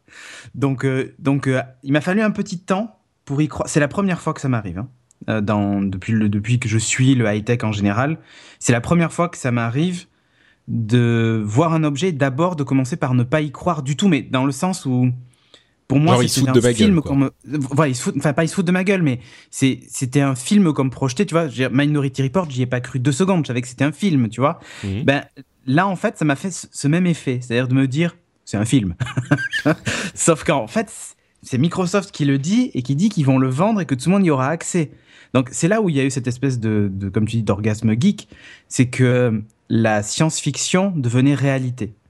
Et c'est là, si tu veux, peut-être que ça marchera pas bien, peut-être que ça sera un peu euh, pas, pas efficace, j'en sais rien. Mais, mais la présentation, en tout cas, enfin, les promesses qu'ils nous font sont au-delà de la même que ce qu'on pouvait imaginer dans la science-fiction. Tu vois ce que je veux dire? Mhm. euh, Dans il y, a, y, a, beaucoup de films hein, qui exploitent ce, ce, ce, principe des hologrammes et tout ça, ou même avec des lunettes, machin, des trucs augmentés. Mais si tu veux, connaissant la technologie aujourd'hui, tu te dis, on n'en est pas encore là, ça n'est pas possible. Sauf que là, Microsoft dit, bah, nous, dans nos labos, on a réussi et que maintenant, ça va être accessible à tous. Donc, je suis un peu resté sans voix au début parce que je me suis dit, attends, c'est pas possible. Enfin, qu'est-ce qu'ils me racontent Et ensuite, ils ont fait la démo en réel. Et là, je me suis dit, bon, ok, pincez-moi. En fait, non, je rêve pas, quoi. C'est, on est vraiment dans la, dans la réalité et ça fonctionne. D'accord, convaincu. Euh, enfin, convaincu. Euh, je, veux l'essayer évidemment. Après, j'ai regardé un peu parce que je me suis dit mais comment est-ce qu'ils font? Donc quand on voit qu'il y a en gros euh, deux capteurs Kinect euh, des deux côtés du casque pour entre parenthèses, c'est l'équipe qui travaillait sur Kinect à l'origine. et ils ont une fois qu'ils ont lancé Kinect, ils ont continué à travailler là-dessus. Ça fait mm. six ans qu'ils travaillent dessus. Hein. Ouais. En fait, si tu veux, quand on connaît Kinect, euh, moi je l'ai utilisé comme caméra pour faire de la modélisation 3D. Et euh, donc oui, effectivement, ça marche très très bien. Il est capable de détecter la, la, la moindre surface, la moindre aspérité. Alors Kinect 2 encore plus, mais il est capable de détecter la moindre surface, moindre aspérité, moindre truc. C'est vraiment génial. Et là, en fait, tout ce qu'ils ont fait, c'est ils l'ont mis dans un casque qui va interpréter tous les éléments en 3D autour de toi. Donc, par exemple, si tu as même un plan incliné et que tu fais tomber une boule, il est capable de gérer la physique et de faire tomber cette boule euh, en bas du plan incliné, tu vois. Donc, euh, ça, ça, pour moi, ça, c'est tout à fait réalisable. Le seul truc que je me disais, c'est voilà, tout ce qui est tracking, machin et tout ça, le fait que, tu vois, quand tu tournes la tête, le truc reste sur la table, mais vraiment pas, que la stabilité du truc, c'est qu'il voilà, qu'il n'y ait pas de saut d'image, tu vois, ou de, de petits décalages comme tu as par exemple en réalité augmentée classique quand tu vises une page d'un catalogue et que dessus, tu vois, tu as des, trucs qui s'animent, tu vois, genre chez Ikea, euh, quand tu places un meuble et tout ça, euh, ça marche plutôt bien, hein. Mais dès qu'il y a, tu vois, un changement de lumière ou un petit truc, tu vois que la chaise, elle se retrouve à l'envers, puis elle revient. Enfin, tu vois, des trucs du genre. Ou même sans aller jusque-là, elle bouge un tout petit peu quand tu ouais, bouges elle bouge légèrement. Elle, bouge, pas... c'est pas stable, quoi. C'est pas stable. Sauf que là, en gros, ce qu'ils expliquent, et j'ai vu après la vidéo, de toute façon, ils ne sortiront le produit que s'il fonctionne exactement comme on l'imaginerait dans la réalité augmentée, tout ça. Ils travaillent dessus comme des malades parce qu'ils veulent pas que l'expérience soit décevante. Donc ça, ça me rassure. Cassim, toi, t'en as, as pensé quoi? Bah alors déjà, euh, je pense qu'un des éléments de la surprise générale, c'est que, et ça fait deux fois pour, pour Microsoft, c'est l'absence de leak avant la, la conférence. Ouais. Ils avaient fait le même coup avec la Surface à l'époque, euh, juste avant la Surface, et c'est pour ça que la conférence Surface était réussie. C'est il y avait pas, c'était des vraies surprises, un truc dont on n'a pas l'habitude, on n'a plus l'habitude quoi. Donc euh, c'était vraiment sorti de nulle part. Et niveau sécurité derrière, pour qu'il n'y ait pas eu de fuite, ils ont été assez sérieux. Enfin bref, je rentrerai pas dans les détails, mais voilà, il y a eu beaucoup de, ils avaient vraiment envie de créer la surprise avec ça. Et en fait, après, le, le fait qu'on n'y croit pas tout de suite, euh, pareil, j'ai eu un blanc de quelques secondes. C'est parce qu'en fait, ils ont commencé par une bande d'annonces euh, filmée, euh, un peu en, image de synthèse, etc. Donc, enfin, on n'a pas l'impression. Euh, enfin, c'est une publicité, quoi. Ils ont commencé par, par nous montrer une publicité. Et, Et, puis, on euh, croit que c'est pas vrai, quoi. voilà, on n'y croit pas trop. Ou que ça arrivera dans 10 ans. en soudain démo sur scène. Et euh, puis euh, et en plus de la démo sur scène, surtout euh, le présentateur qui annonce que eh vous les journalistes dans la salle, vous le testerez tous cet après-midi, vous pourrez faire des feedbacks euh, sur vos sites euh, respectifs, euh, etc. Donc c'est enfin ça en montre plus, une il y avait une journaliste de Wired qui l'avait testé en octobre déjà, qui avait fait Oui. ça secrètement en fait, qui avait écrit son article depuis. Ouais, ils avaient signé des NDA. donc Ouais, euh, donc, toi euh, aussi, t'es voilà. plutôt convaincu. Bah, euh, non, alors euh, moi j'ai quand même des points. Enfin, moi je suis toujours un peu sceptique sur ce genre de truc. euh, ah, viens ici, Cassim, que je t'embrasse, mon ami. Et, et euh, surtout un élément. Alors bon, euh, la- au début, je me demandais surtout comment ça marchait niveau vision. Bon, il se trouve que en fait, la différence qu'il faut comprendre, parce qu'il y en a beaucoup qui l'ont comparé au Google Glass. Normally, being a little extra can be a bit much, but when it comes to healthcare, it pays to be extra. And United Healthcare makes it easy with Health Protector Guard fixed indemnity insurance plans. Underwritten by Golden Rule Insurance Company, they supplement your primary plan, helping you manage out of pocket costs without the usual requirements and restrictions like deductibles and enrollment periods. So when it comes to covering your medical bills, you can feel good about being a little extra. Visit uh1.com to find the Health Protector Guard plan for you. There's never been a faster or easier way to start your weight loss journey than with PlushCare. PlushCare accepts most insurance plans and gives you online access to board-certified physicians who can prescribe FDA-approved weight loss medications like Wigovi and Zepbound for those who qualify. Take charge of your health and speak with a board-certified physician about a weight loss plan that's right for you. Get started today at plushcare.com slash weight loss. That's plushcare.com slash weight loss. plushcare.com slash weight loss. Soit l'Oculus Rift et c'est trois choses différentes. Ouais. Euh, L'Oculus Rift déjà c'est complètement différent, c'est de, la réalité virtuelle, c'est-à-dire qu'on est complètement immergé dans notre monde et c'est parce qu'on a un écran qui est à 5 mm de nos yeux. En gros. Et donc on n'a pas de vision de notre environnement réel, ouais. quoi. C'est Déjà, uniquement l'image, voilà. euh, de, de l'Oculus, ce qui n'est pas le cas ici. Pour les, pour les Google Glass, c'est juste un petit écran qui est euh, en haut à droite de notre œil et donc qui est au niveau de notre sourcil, quoi, qui est donc euh, vraiment, euh, on voit le monde réel et on a juste un complément d'information, par exemple pour imaginer Cortana, enfin ou Google Now, voilà, ou prendre une photo, etc. On a juste un petit complément. Qui, qui Là, prend très peu de place dans la vision, en fait. Voilà. Là, c'est euh, a priori, d'après ce que j'ai compris, c'est les lunettes qui vont en gros inter- euh, faire un intermédiaire entre le monde réel et notre œil et rajouter de l'information entre les deux. Ils vont prendre le, le photon, ils vont lui mettre quelque chose autour et puis ils vont renvoyer le photon, quoi, en gros. Oui, simple. bon, dis- disons Oui. que c'est simplement qu'ils affichent euh, en transparence un, un, En gros, il y a un filtre, quoi. un fil. Voilà, c'est ça. Euh, bah, c'est en fait. Pour, moi, j'ai pour habitude d'être un petit peu euh, de faire, de me faire l'avocat du diable, comme vous le savez. Et donc là, vous êtes un petit peu entre les deux. Donc, euh, je vais juste être moi-même. C'est la batterie. ouais. Pardon, Cassim? C'est la batterie le point qui me. Oui, alors ils disent qu'ils veulent sur la version finale avoir euh, un, un, Un sac à dos. un- non. non, justement, que le casque qui est complètement indépendant, sans fil, euh, et qui, a, qui, n'a, qui, qui se pose sur la tête et qui n'a pas ni batterie portée, ni rien du tout.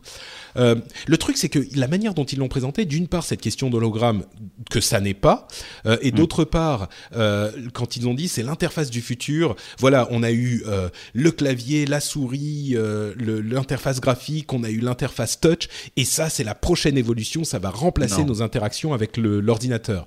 Euh, ça a duré 10 secondes, mais déjà ça me paraissait tellement gros que quand ils ont montré ce que c'était vraiment, j'ai été déçu. Je me suis dit c'est pas un vrai hologramme et si on imagine parce que ça se contrôle avec ce qu'ils appellent des air taps, donc on tape dans l'air, euh, le fait de regarder, le gazing, le fait de regarder intensément un endroit et par la voix.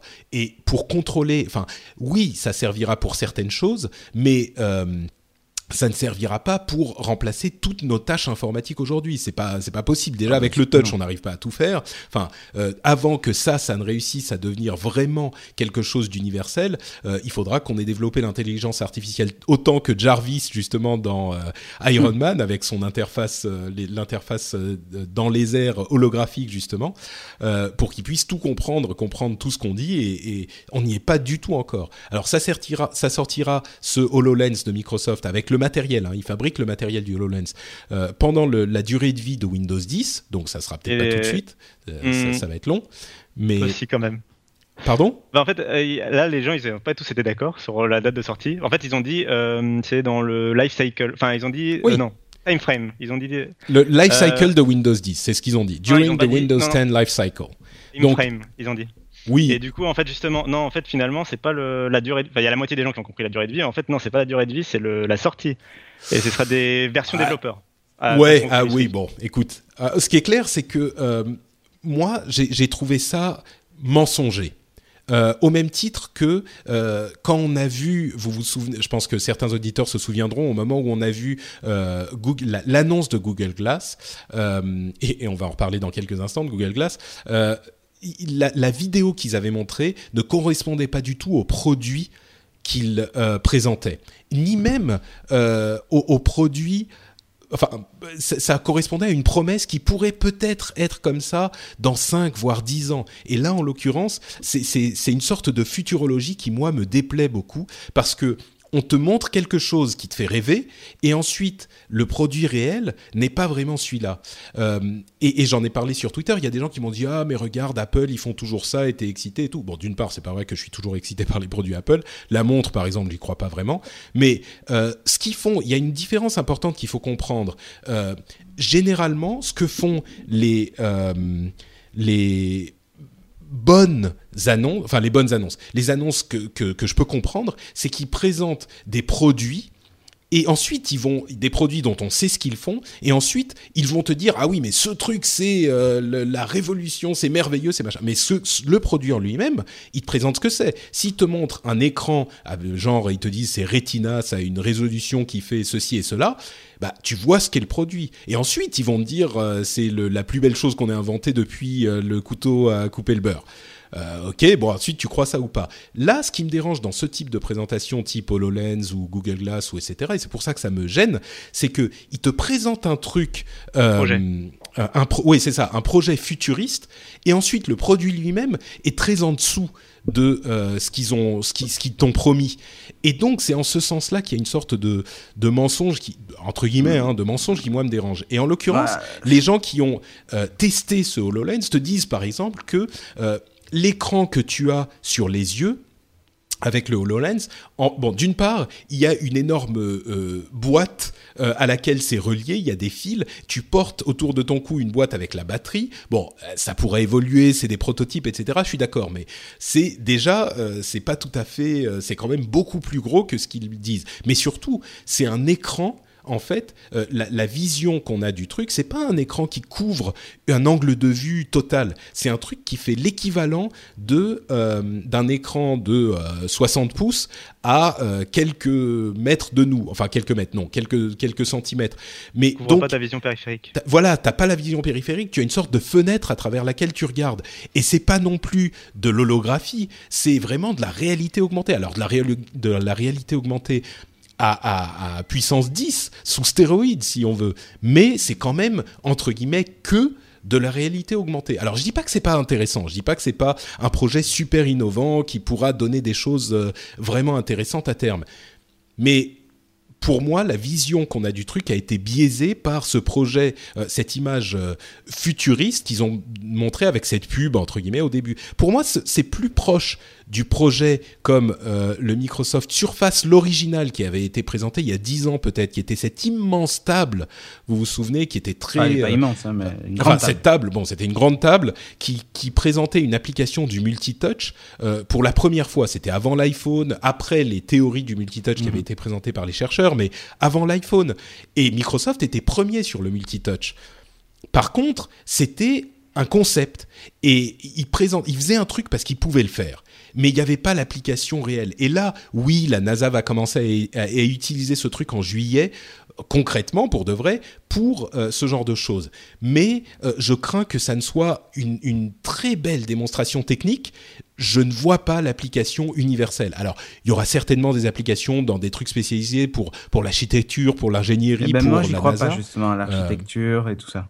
Ouais. Parce que ça manque très clairement de précision. Euh, le, on peut en dire ce qu'on veut, mais Et de retour.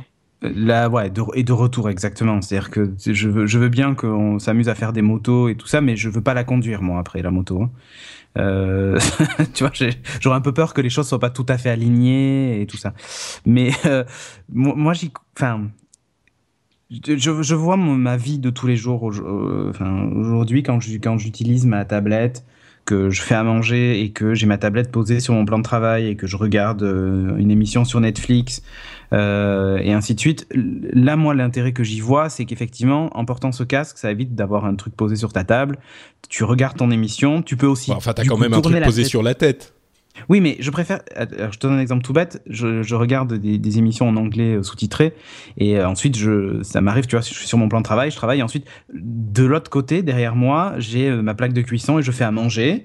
Euh, du coup, je ne vois plus l'écran, donc je ne peux plus lire les sous-titres et des fois, je ne comprends pas ce qu'on me dit. Euh, ça m'arrive, hein, tu vois. Je suis, je parle Hmm. pas aussi bien anglais que toi, Patrick, par exemple.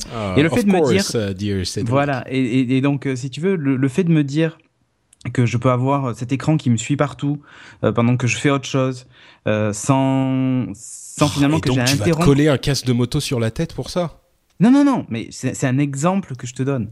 Mais c'est que- ça mon problème en fait, c'est que tout le monde donne des exemples et à chaque fois si tu creuses un tout petit peu, Mais ça, oui, je le dans ferai. Hein. Franchement, je serais prêt à me mettre le casque sur la tête et faire ça, hein, Ouais, enfin, complètement. prêt à- Ouais, bon, peut-être il y a Et tu- quelques personnes qui le feront, mais à chaque fois, il il- et il y a des gens qui disent ah ouais, mais on peut faire des jeux et des machins et des trucs Ah, comme les ça. jeux, mais ça m'intéresse pas, moi. C'est vraiment dans mon, non, mais dans mon quotidien. Ce que quand je veux dire, c'est qu'il y a des gens travaille- qui disent, il y a des gens qui disent, ouais, mais les, les, les, pour les jeux, ça sera super. Bah oui, mais non, pour les jeux, euh, si tu veux vraiment être immergé, il y a plutôt la, la réalité virtuelle qui t'intéressera. Il y a, enfin, à chaque fois qu'il y a des exemples. Bref, moi, je, moi, je, je trouve que comme je disais, c'est comme la surface, c'est une technologie qui est intéressante, de la même manière que la réalité augmentée est une technologie intéressante, mais on est à clairement, 5 ou on connaît 10 pas ans d'une application, et ça sera pas ce casque-là, je pense pas. Peut-être que je me trompe, pas, je pense voilà, exactement. On ne connaît pas finalement les, les, les, les usages, mais c'est comme ça a été comme pour les, tablettes au début. Hein. Euh, On était les premiers à douter de l'iPad et in fine, on a trouvé les usages qui, qui allaient avec l'iPad. Oui et non, l'iPad, on en... si tu te souviens bien, il y a Oh. quelques personnes qui m'en ont parlé aussi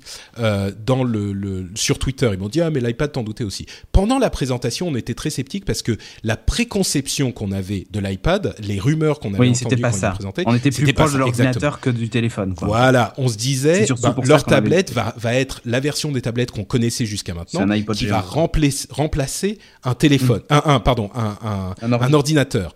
Et ce qu'ils ont présenté, c'était pas ça. Et on s'est dit, mais attends, une tablette comme ça, pour 1000, 1000, 1000 euros le prix d'un ordinateur, d'un bon ordinateur portable, ça va jamais marcher. Et quand ils ont annoncé qu'il coûterait 500 dollars, là on s'est dit, ah ok, c'est un truc en plus.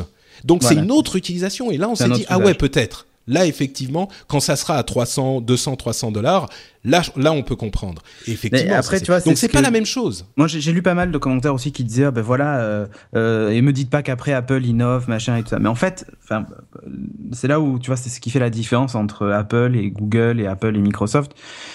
Avec leur montre, euh, Apple n'invente rien du tout, euh, que les choses soient claires. Simplement, ils sentent que juste que le marché est prêt et que c'est le moment d'aller inonder le marché de leur appareil pour en vendre des millions, quoi. C'est pas, euh, ils sont pas dans dans dans dans la J'allais dire dans la réinvention. Si, peut-être qu'ils vont réinventer la montre, j'en Bah, sais rien, tu vois. le Mais truc, ils sont pas dans la. Ils attendent que- la maturité et, surtout le, le fait que les, les gens aient envie de faire quelque chose ou que les, usa- les usages commencent à être vraiment présents. Bah, Euh, c'est je comme que- finalement pour. Je vais, je vais juste finir là-dessus et je te donne la parole pour conclure, Cassim.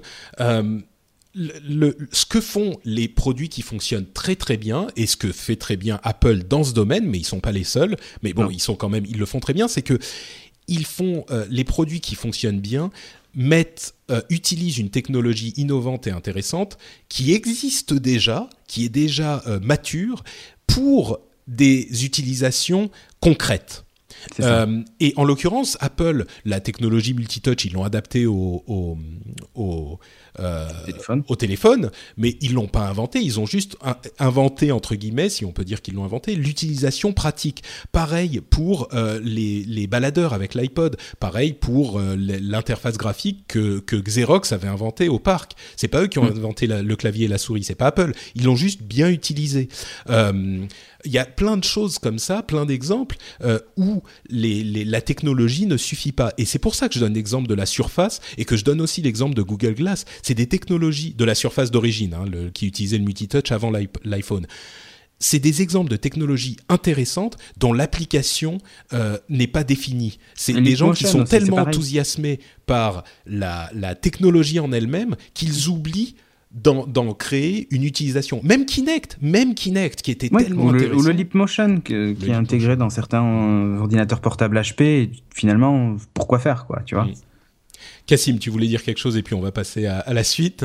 Bah, du coup, pour revenir un peu, c'est euh, donc euh, par rapport au Google Glass, là où je trouve que c'est différent, c'est que le produit que présente Microsoft me semble plus plus fini logiciellement parlant que, que les Google Glass, c'est-à-dire que les Google Glass la vidéo qui était présentée euh, présentait tout un tas d'utilisations, tout un tas d'applications et tout ça. Et quand ils ont présenté le produit, euh, ça se finissait en lunettes qui arrivent à prendre des photos. La première fois, hein, vraiment au début. Hein, non, t'as raison. La première, la première version, c'était les Explorer Edition et euh, grosso, grosso, modo, ça prenait des photos. Quoi. Euh, le donc là, j'ai l'impression quand même que c'est vraiment cette, pour moi l'importance, c'est vraiment qu'il l'ait mis entre les mains des journalistes, qui me semble montrer une croyance un peu plus certaine dans leurs produits. Euh, après, le, problème que tu touches, en fait, c'est surtout c'est les applications euh, first party, c'est-à-dire les applications développées par Microsoft qui, qui montreront que, euh, que c'est vraiment super et qu'on en veut tous un, etc. et c'est ça où bah, certains sont convaincus par l'exemple de la plomberie de Skype et ou Minecraft et où d'autres sont pas encore convaincus. Je vais, je vais, je vais expliquer cet exemple. Euh, quelqu'un qui utilisait les lunettes euh, envoyait l'image à un expert pour réparer son tuyau dans de, de, de, enfin, sa tuyauterie, et l'expert donc voyait ce qu'il voyait, et puis il pouvait dessiner, et donc le, ce qu'il dessinait apparaissait dans le champ de vision comme une sorte de réalité augmentée, euh, et donc il disait tourne ce, ce, ce, ce tuyau-là, et donc il voyait la personne qui portait les lunettes voyait exactement sur sa vision quel tuyau il fallait tourner. Ça a été pratique pour toi, Patrick. Ah bah carrément. Euh, donc oui, bah, c'est oui, c'est bah, c'est l'application, enfin c'est le c'est le tutoriel euh, mis au maximum quoi. C'est euh, enfin c'est on l'a vraiment sous les yeux au moment où on le fait, c'est assez pratique. Et le truc donc par rapport, enfin moi je prendrais un autre exemple, ce serait par rapport à la Wii U justement. Euh, c'est Nintendo qui avait présenté la Wii U avec sa tablette euh, tactile là. Et justement, euh, ce qui a mal marché avec la Wii U, c'est qu'ils ne savaient pas comment l'utiliser. Ils l'ont sorti le produit, ils savaient pas comment l'utiliser. Ils savent toujours pas d'ailleurs. Mm. c'est un bon exemple. C'est un produit qu'ils ont, ils l'ont fait parce qu'ils pouvaient le faire et pas parce qu'ils savaient pourquoi ils voulaient le faire. Après la Wii et la Wii qui avait été très bien, ils voulaient refaire l'exemple du truc révolutionnaire un peu qui change un peu le, le, jeu vidéo différemment et tout ça. Ils ont vu que les tablettes marchaient, ils ont essayé d'un peu d'aller là-dessus. Et finalement, bon, Ubisoft, là, par exemple, l'a mieux utilisé que Nintendo. Enfin, ouais. Euh, donc, il y a ce problème-là, en fait. C'est les applications first party. Euh, pour les applications tiers, euh, en plus, il euh, faut mentionner que les API devraient être disponibles dans Windows 10, toujours Windows 10, et qu'ils devraient, ils devraient rapidement mettre des SDK dans les mains des développeurs. Mais il faut que Microsoft fasse des démonstrations. Et c'était un peu le problème aussi avec Kinect. On n'a jamais su, dans les jeux vidéo, ils n'ont jamais trouvé une utilisation, une application concrète dans les jeux vidéo. Donc sur ça, je suis d'accord. Ouais. Et pour Apple, euh, par contre, euh, bah, c'est un peu en train de les desservir. en fait, enfin, les gens, c'est toujours un peu la même chose. Les gens veulent que Apple fasse quelque chose de différent que ce que Apple fait, et Apple ne veut pas faire quelque chose de différent que ce que Apple fait, c'est-à-dire vendre des produits à six mois, quoi. Enfin, c'est-à-dire que Apple ne fait pas de la recherche fondamentale et n'a pas Apple X comme laboratoire de recherche. Et, euh, et du coup, ils font de moins en moins rêver. Euh, par ouais, partons pas sur Apple, euh, ce que fait Apple ou ce que ne fait pas Apple euh, dans la. Bah, ce que tu disais par rapport à l'Apple Watch, enfin, c'est non, mais, non mais justement, non mais justement, voilà, Apple, ils sont très contents, ils font des, ils brassent des milliards, tout va bien, quoi. Je veux dire, voilà, ne, enfin, ne comparons pas, ne faisons pas faire à Apple ce qu'ils n'ont pas envie de faire, quoi. Euh, Microsoft et Google font plus de recherches euh, de rêve entre guillemets là avec leur euh, voiture connectée, etc. Mais tu sais, le fait qu'ils fassent de la recherche fondamentale, ça me dérange pas vraiment. Moi, ce qui me gêne, c'est que, au contraire, c'est bien, c'est important même qu'ils fassent de la recherche fondamentale. Ce qui me gêne, c'est que les gens euh, réagissent comme si cette recherche fondamentale était des produits de consommation. Équivalent, oui. Ouais. Et, et c'est pas le cas. Et bon, alors ceci dit, euh, tu fais bien de rappeler ce que ce qu'était Google Glass à la sortie. Et moi, quand je l'ai quand je l'ai vu arriver Google Glass avec leurs vidéos futuristes, euh, j'avais été très critique. Euh, là, je suis pas aussi critique. Je dirais que c'est quand même un produit qui est intéressant, qui a qui pourrait donner quelque chose. Je pense qu'il n'est pas tout à fait cuit encore, il n'est pas prêt, euh, mais ça pourrait donner quelque chose. Ce qui me ce qui m'a dérangé, c'est l'explosion le, d'enthousiasme en disant ça y est, on a les hologrammes ça y est, ça marche. C'était non, on n'y est pas encore. Et surtout, il faut voir l'application. Je ne pense pas non plus que ça remplacera tout, comme l'iPad n'a pas, enfin comme le tactile n'a pas tout remplacé. Ce sera, non, on va trouver des bonnes applications de complément. Voilà, ça. ça. va être, ça va être mieux que le clavier et la souris. Tu vois, par exemple, pour moi, je me vois pas me trimballer dans la rue avec quoi. Enfin, mais ça, c'est même pas l'idée. Hein. Personne n'a dit que. Euh, non, ils, mais... ont, pas, ils ont pas présenté le truc comme. Du coup, ça va être des usages domestiques et au bureau, donc. Euh. Ah, ça aussi, sur la comparaison avec les Google Glass, euh, les Google Glass étaient pensés pour être utilisés en extérieur. C'est pas du tout le cas ici, donc pareil, la comparaison. Alors deux choses pour conclure. Microsoft a annoncé qu'il bien sûr regardait euh, comment ça fonctionnerait parce que c'est complètement indépendant. On n'a pas besoin d'ordinateur pour ça. Hein. C'est pas que c'est branché à un ordinateur, c'est indépendant. Mais ils ont dit euh, on va voir comment ça fonctionne avec le PC, voire avec la Xbox. Pourquoi pas? On va explorer la chose. Euh, et l'autre chose, c'est Gérard, Gérard Paligo qui m'a présenté sur Twitter les Space Glasses sur spaceglasses.com qui est en fait un truc absolument équivalent, euh, qui est une petite société, hein, la société Meta, qui a euh, fait déjà créé ce, ce, type de produit. En fait, bon, évidemment, c'est pas c'est pas la même chose parce que c'est pas le géant Microsoft, euh, mais il y a un truc un petit peu équivalent. Donc, euh, pour pour tous ceux qui disent que, enfin, c'est juste pour montrer que, bah, finalement, rien n'est jamais complètement inventé. On s'inspire toujours de différentes choses et euh, parfois les mêmes conditions donnent les mêmes résultats. Bon, là, dans les années 80, ça y était déjà dans le futur et tout. Enfin, oui, oui euh, c'est vrai. Et une dernière chose par rapport à ce que tu disais aussi sur le fait de faire rêver inutilement des fois les consommateurs ou quoi, enfin ou de façon un peu trompeuse. Euh, je pense aussi que Microsoft quelque part en avait besoin dans le sens où ils avaient besoin de faire rêver aussi et d'être un peu moins terre à terre que Office et Windows euh, éternellement quoi. Euh, ouais, t'as tout à fait raison. Ouais. Je pense qu'ils avaient. c'est presque déjà rêvé. Oui, voilà, c'est ça. C'est qu'il y avait un moyen. Il fallait un peu rassurer aussi les, les journalistes d'ailleurs qui étaient présents. Euh, qui, qui, sont devenus habitués quelque part un peu à, au vieux Microsoft, quoi, et de leur rappeler que, oui, voilà, c'est ça, que non, on a changé, maintenant on est jeune, on a des cheveux longs et euh, et on présente des lunettes qui vont qui viennent du futur, quoi. Ouais, non, t'as raison. Le, ne serait-ce que pour l'image, c'est positif, c'est certain. Ouais. D'ailleurs, les articles qui ont suivi derrière euh, ont eu une volée d'articles de très positifs. Ouais, c'est ça, ouais. Microsoft, quoi, et ça a redoré le blason. Donc, ouais, euh, ouais. Et d'ailleurs, euh, c'était la conclusion de Nadella à la fin de la conférence sur euh, le. On veut pas que vous soyez euh, contraint d'utiliser Windows ou que vous l'utilisiez par contrainte, mais que vous l'utilisiez par envie et par. Voilà, parce qu'il vous plaît, quoi, au moins, quoi, que vous ne sentiez pas obligé de l'utiliser quand vous l'utilisez, quoi. Très, très belle conclusion à cette très longue partie Windows. on veut que vous utilisiez Windows par envie et non par contrainte. Très beau. Euh, bon, on va maintenant passer à, euh, je note juste pour un titre potentiel par envie et non par contrainte. Hop, voilà, c'est très beau. Euh, on va passer à... des relations consentantes avec euh, avec votre clavier. C'est ça. Euh, avant de passer aux news et rumeurs, rapidement le futur hier et aujourd'hui parce qu'il y a eu plusieurs choses. Justement, on parlait de ces moonshot projects, ces projets un peu fous dont on sait qu'ils ne se produiront pas tout de suite. Bon, euh, on parlait beaucoup de Google Glass justement. Google Glass a été on va dire transformés pour être gentil. Euh, la semaine dernière, ils sont passés, ils ont changé de division.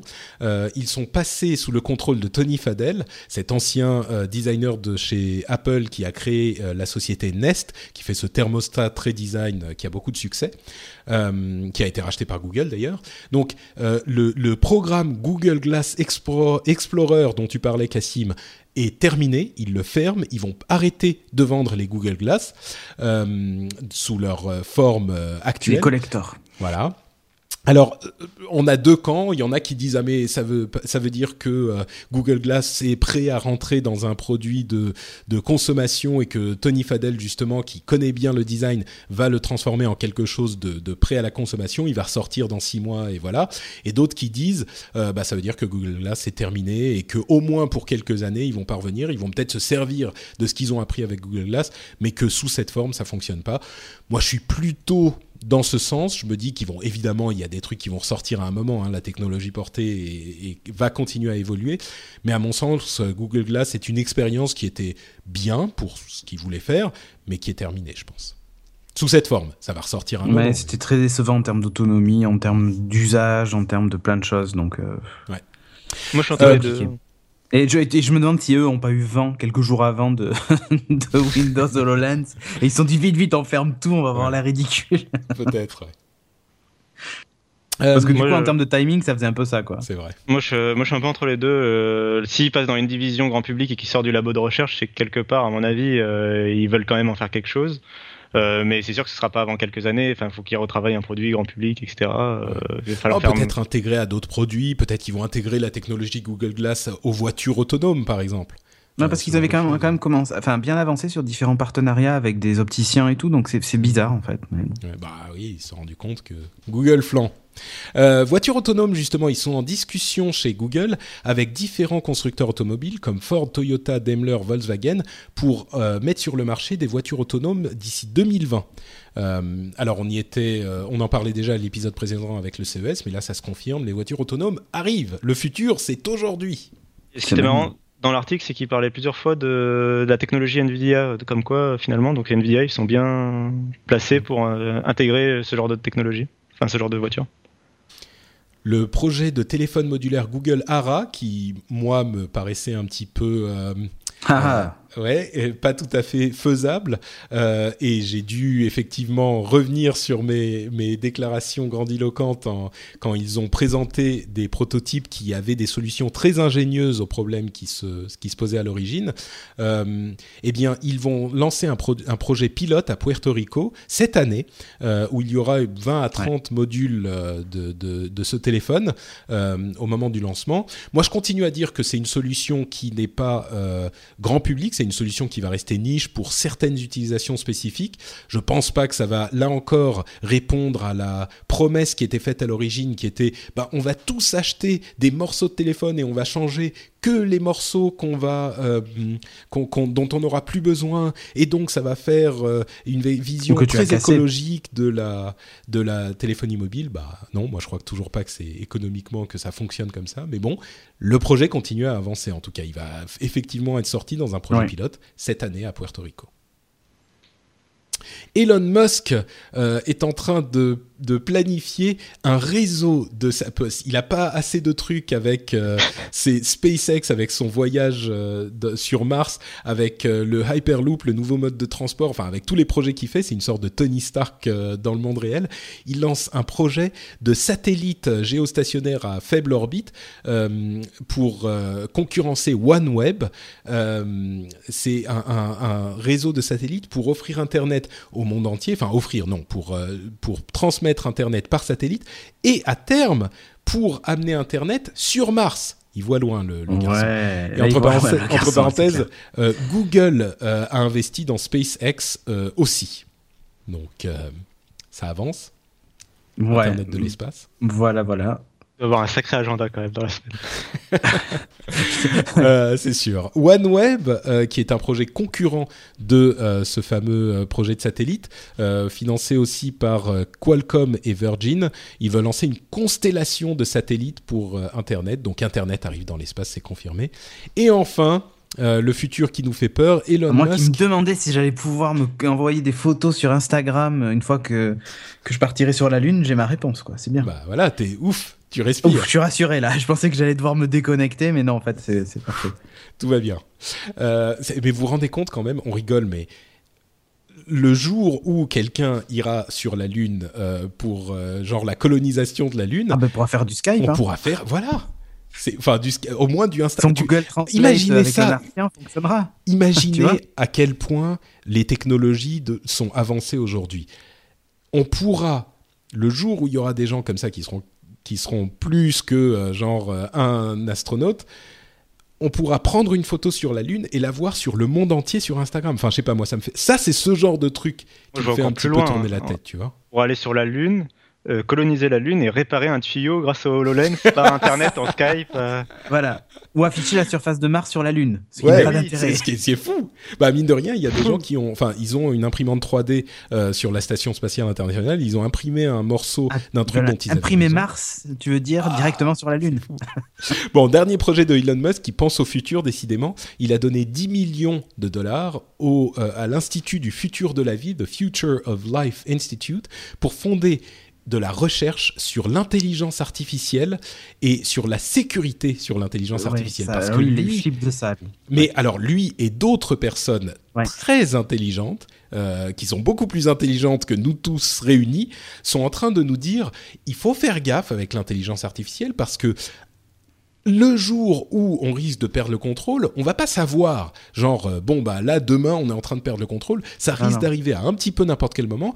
Et oui, ça risque fort de ne pas arriver tout de suite. Mais si, le jour où ça arrive, on sera bien dans la merde. Donc, il faut peut-être s'y préparer maintenant. Rechercher, faire de la recherche sur ces choses-là, juste au cas où. Et donc, euh, comme c'est pas le seul, en, en gros, il veut éviter que, il veut éviter le scénario de Terminator, quoi. C'est vraiment ça. hein, c'est et donc, il donne de l'argent pour de- l'étude. Prendre un peu d'ADN d'Arnold Schwarzenegger au cas où, euh, pour faire des clones.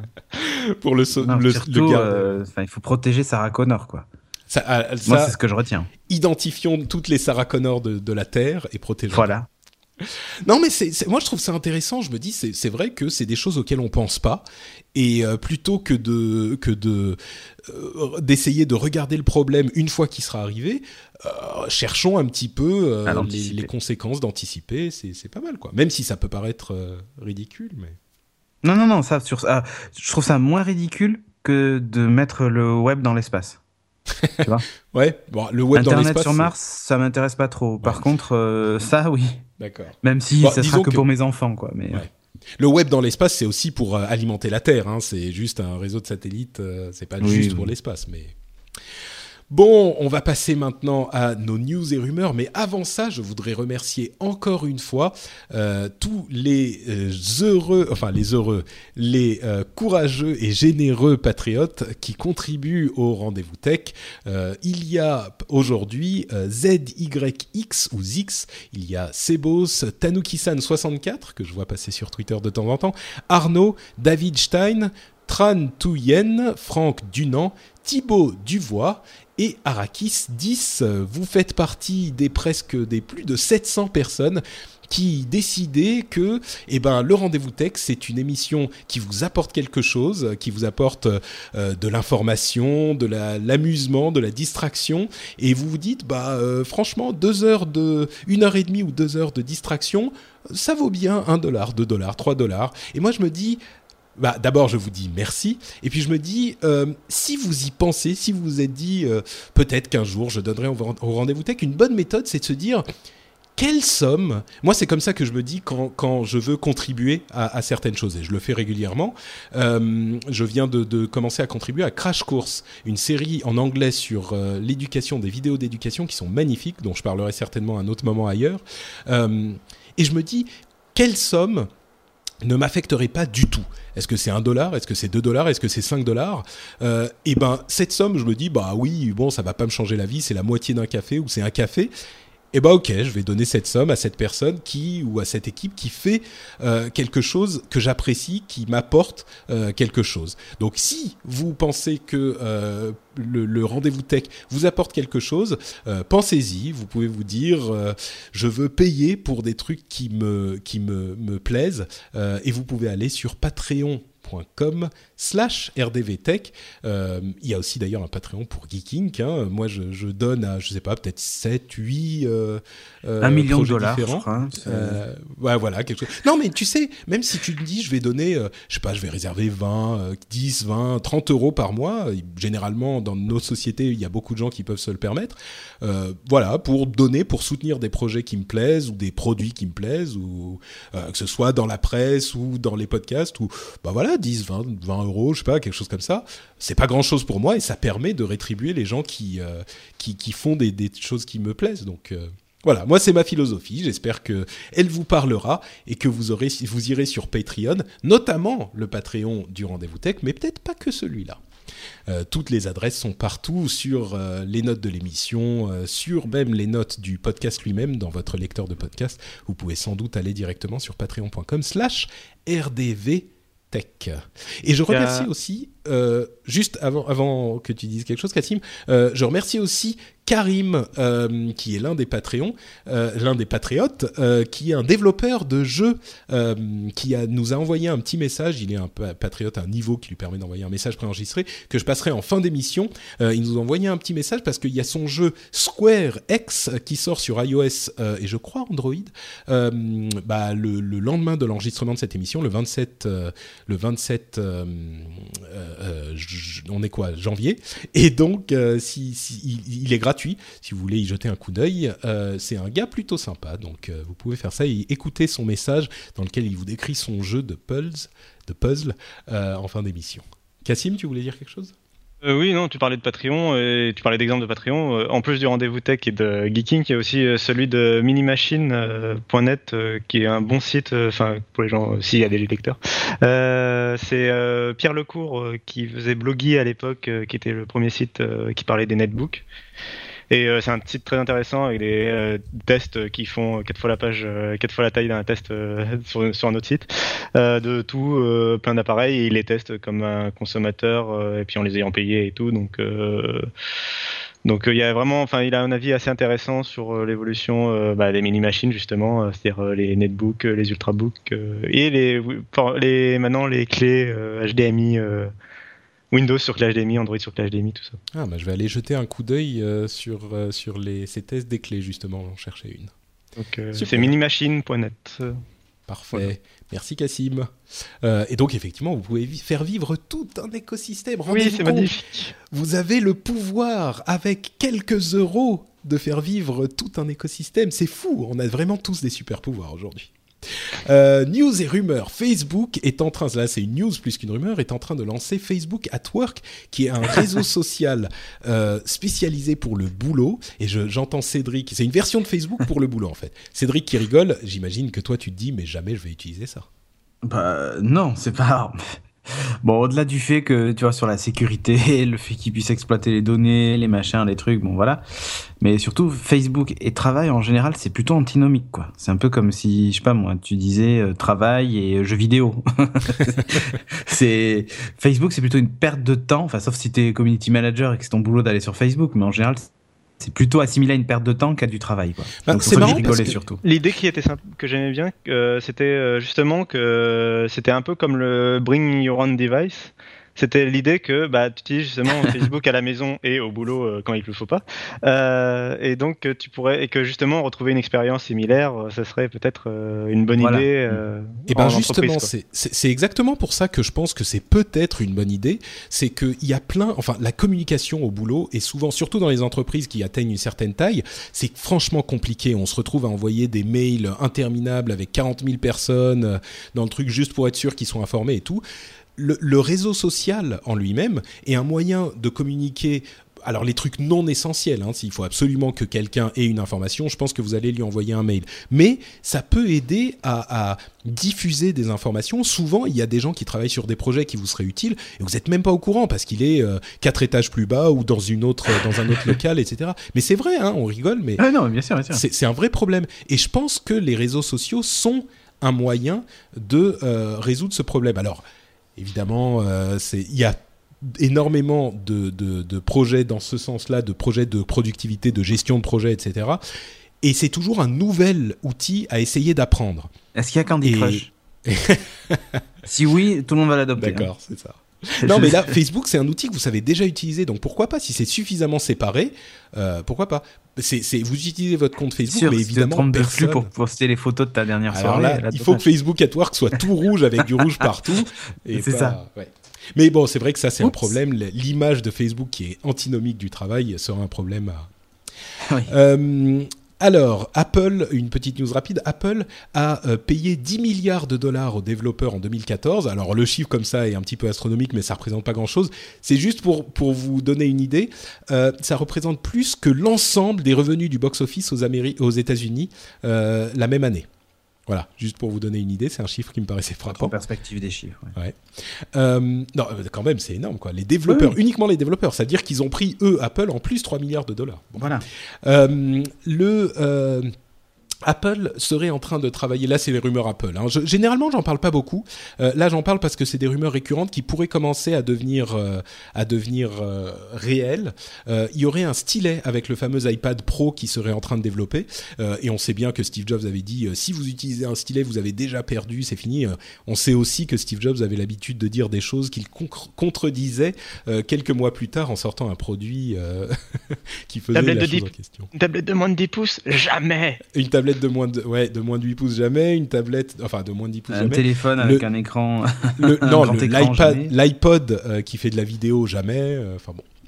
Euh, ils auraient aussi euh, une, une, euh, temps, un temps de batterie pour leur montre qui soit entre 2h30 et 3h30 en utilisation Ouh.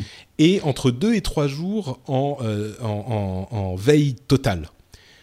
C'est-à-dire en poser sur la table. Voilà, c'est ça. Bah, deux et trois jours en veille totale, c'est le temps de veille. Hein, c'est ce qu'on. Ouais. Mais, euh, non, veille, veille. Mais bon, deux, deux heures et demie et trois heures et demie, ça non, devrait non, suffire sans pour afficher l'heure. Oh, sans afficher l'heure. Non, veille. Veille, genre, limite, Oh là là. en fait, tu pourrais l'éteindre, quoi, tu vois.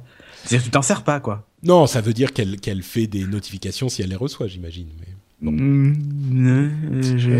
je crois pas. Hein. Euh, le projet Google Project Zero, est-ce que vous savez ce que c'est le Project Zero? Malheureusement.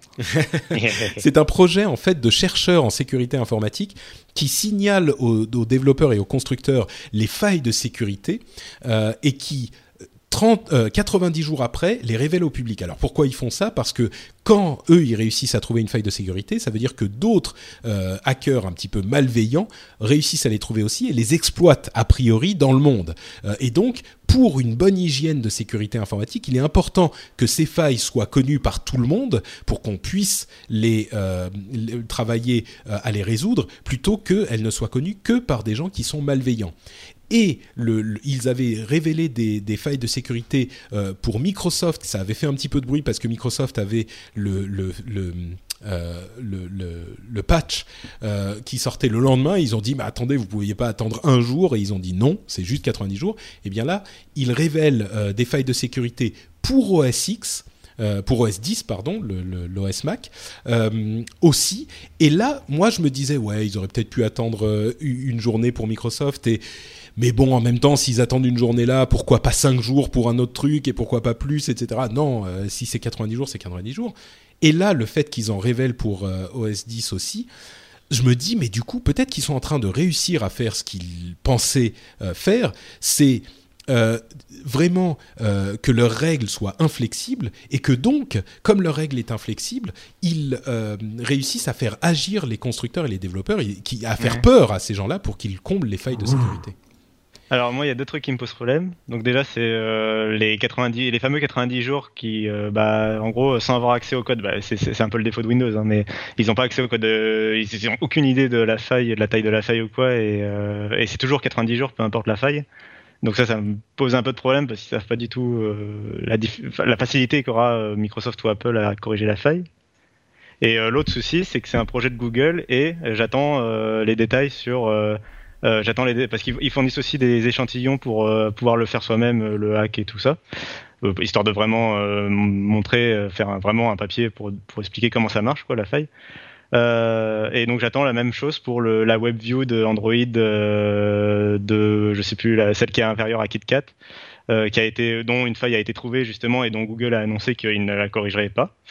Et euh, Ah Et bah là, la justement, on n'a faille pas eu est- le détail. Ils La faille est... Non, mais détails. la faille est connue. C'était pas eux Ah, qui l'avaient trouvé. La faille est j'attends qu'ils connue. fournissent, j'attends Mais- qu'ils fournissent quand même le sample et le, le et qu'ils Bah Ouais, c'est même. vrai qu'il y a un petit conflit d'intérêts. Disons que généralement, ce qu'on se dit, c'est que si euh, le, le projet Zero trouve une faille sur un système euh, Google, a priori, ils vont le corriger avant les 90 jours, donc elle sera pas rendue Mais là, non. publique. Mais là, en l'occurrence, c'est pas le cas. Mais c'est un problème un peu plus compliqué, hein, parce que le WebView, c'est l'ancien navigateur qui n'est plus géré par Google, qui a été déprécié, qui est sur les anciens systèmes. En même temps, on ne sait pas s'il pourrait le faire ou si ce serait au constructeur de le faire. Enfin, c'est un petit peu plus... Mais c'est vrai, tu as raison, Mhm. il y a un conflit d'intérêts, c'est sûr. Euh, Google se préparerait à devenir euh, opérateur mobile en MVNO. D'ailleurs, c'est même pas le, c'est le cas. On a eu la confirmation. Bon, ils étaient déjà opérateurs fibre, donc euh, c'est, c'est peut-être pour euh, différentes raisons dans lesquelles on va pas rentrer. On rentrera peut-être plus tard. Uber, qui est en train, on disait, ils, ils vont, ils vont devoir gérer leur communication et leur lobbying un petit peu mieux. Et ben, ça a commencé. Euh, ils donnent à la, ci- à la ville de Boston des données anonymisées qui permettent de euh, gérer un, un petit peu plus la gestion du trafic, euh, etc., et du, du planning de la ville. Euh, ils ont annoncé qu'ils allaient créer 50 000 euh, boulots et euh, supprimer 400 000 voitures en Europe cette année. Euh, bon, c'est une déclaration d'intention, mais voilà, c'est encore cet aspect un petit peu 100 000 positif. voitures euh, sur la route, hein, enfin, euh, qui circulent tous les jours. Oui, bien sûr, bien Oui. sûr. Ils Ça, kidnappent ils vont des- pas, ils vont pas ils juste des prendre gens. des voitures, 400 000 voitures et les brûler, quoi. Oui, non, non, bien sûr. C'est ça.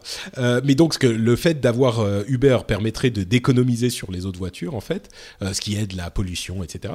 Euh, ils ont dit aussi que, et ça c'est un chiffre impressionnant, euh, leur revenu à San Francisco, qui est leur plus gros marché, mais tout de même, était équivalent à 500 millions de dollars, soit trois fois plus que les revenus des taxis de la ville. Euh, et ça explique un petit peu la valeur boursière de 40 milliards euh, de, Uber, qui est plus élevée que le marché total des taxis. Et il y avait beaucoup de gens qui disaient, mais attendez, euh, le marché des taxis, ça représente ça, Uber est, est- est- a une valeur boursière plus élevée, c'est n'importe quoi. Et ben en fait, pas forcément, parce que visiblement, le, le marché d'Uber, euh, par, pour différentes raisons, est plus gros que le marché des taxis. Les gens utilisent plus Uber que les taxis. Donc euh, voilà, c'était une donnée importante. Euh, Dailymotion lance un service de live streaming pour les jeux, sans doute pour se différencier un petit peu de, de, YouTube qu'ils n'arrivent pas à rattraper malheureusement. Euh, et pour euh, explorer ce marché qui est en pleine, en pleine croissance avec Twitch notamment, est-ce qu'ils vont réussir Ils y vont un petit peu plus tôt, mais Twitch est déjà bien installé. En même temps, ils ont une base importante, au moins en France, dans le marché du jeu vidéo. Bah, en tout cas, c'est une, une chose qu'ils essayent, qui est intéressante. Euh, Twitter lance la traduction avec Bing euh, dans iOS. Moi, je l'ai pas encore vu, je sais pas où elle est, mais dans iOS, Android et sur le web. Euh, Peut-être parce que j'utilise l'anglais et le, et le français, mais c'est pas mal. Ça veut dire communication universelle. Ça serait bien si, si on pouvait Ouais. avoir des, des bonnes traductions, et c'est le cas. hein, les traductions sont bonnes aujourd'hui. Hmm. J'ai vu euh, un tweet euh, qui mentionnait euh, l'arrivée de François Pays-Bas dans un pays étranger. Oui, oui, sur Facebook. Évidemment, c'est pas parfait. C'était Euh, en Israël, je crois. Ouais. C'était, il Mais c'était- genre, euh, euh, ou, je sais plus ce qu'il imitait. Euh, euh, François euh, ouais, voilà ça. C'était, Ah, mais c'était, oui, c'était. Yahoo, c'est pas, c'était pas Bing. Mais, Yahoo utilise Bing, donc du coup. euh, Mais c'était pas sur Twitter en tout cas. Non, moi, on m'a envoyé quand même, hein, parce que j'ai parlé de Google Translate ce, ce- enfin, dans le dernier épisode de Geeking. On m'a envoyé une capture d'écran d'un- d'une traduction instantanée avec le Google Translate qui mettait, euh, enfin, qui en gros disait, alors le, le, le- c'était une notice euh, qui disait inclut euh, six, euh, six ping pong balls, euh, 12 cups et instructions. Et la, traduit en français, ça donnait comprend 6 balles de, de ping-pong, 12 tasses et, instru- et instructions avec, euh, avec euh, Bing. Mais par contre, quand c'était traduit par Google Translate, ça donnait comprend 6 ping-pong couilles, 2 tasses instructions. Donc, c'était pas tout à fait. Non, mais vraiment, hein, j'ai retweeté d'ailleurs le truc parce que Ouais. c'était à mourir de rire. Mais, euh, mais voilà, 6 six ping-pong balls, euh, ça a été traduit donc par 6 ping-pong couilles. Par donc, euh, Google, voilà. mais pas par Bing. Par Google, voilà. La GeForce GTX 960 est disponible pour environ 200 euros, un petit peu plus, mais le prix devrait rebaisser. Euh, c'est une bonne carte graphique si vous êtes un, joueur et que vous voulez pas trop trop dépenser, si vous êtes un, tenant de la PC Master Race. Euh, c'est la carte qui généralement est euh, appréciée, le, niveau de carte qui est apprécié parce qu'elle est pas trop trop chère, mais elle est quand même pas mal. Euh, Lizard Squad, euh, vous savez qu'ils avaient euh, fait des attaques sur les réseaux de jeux à Noël, PSN, Xbox, etc.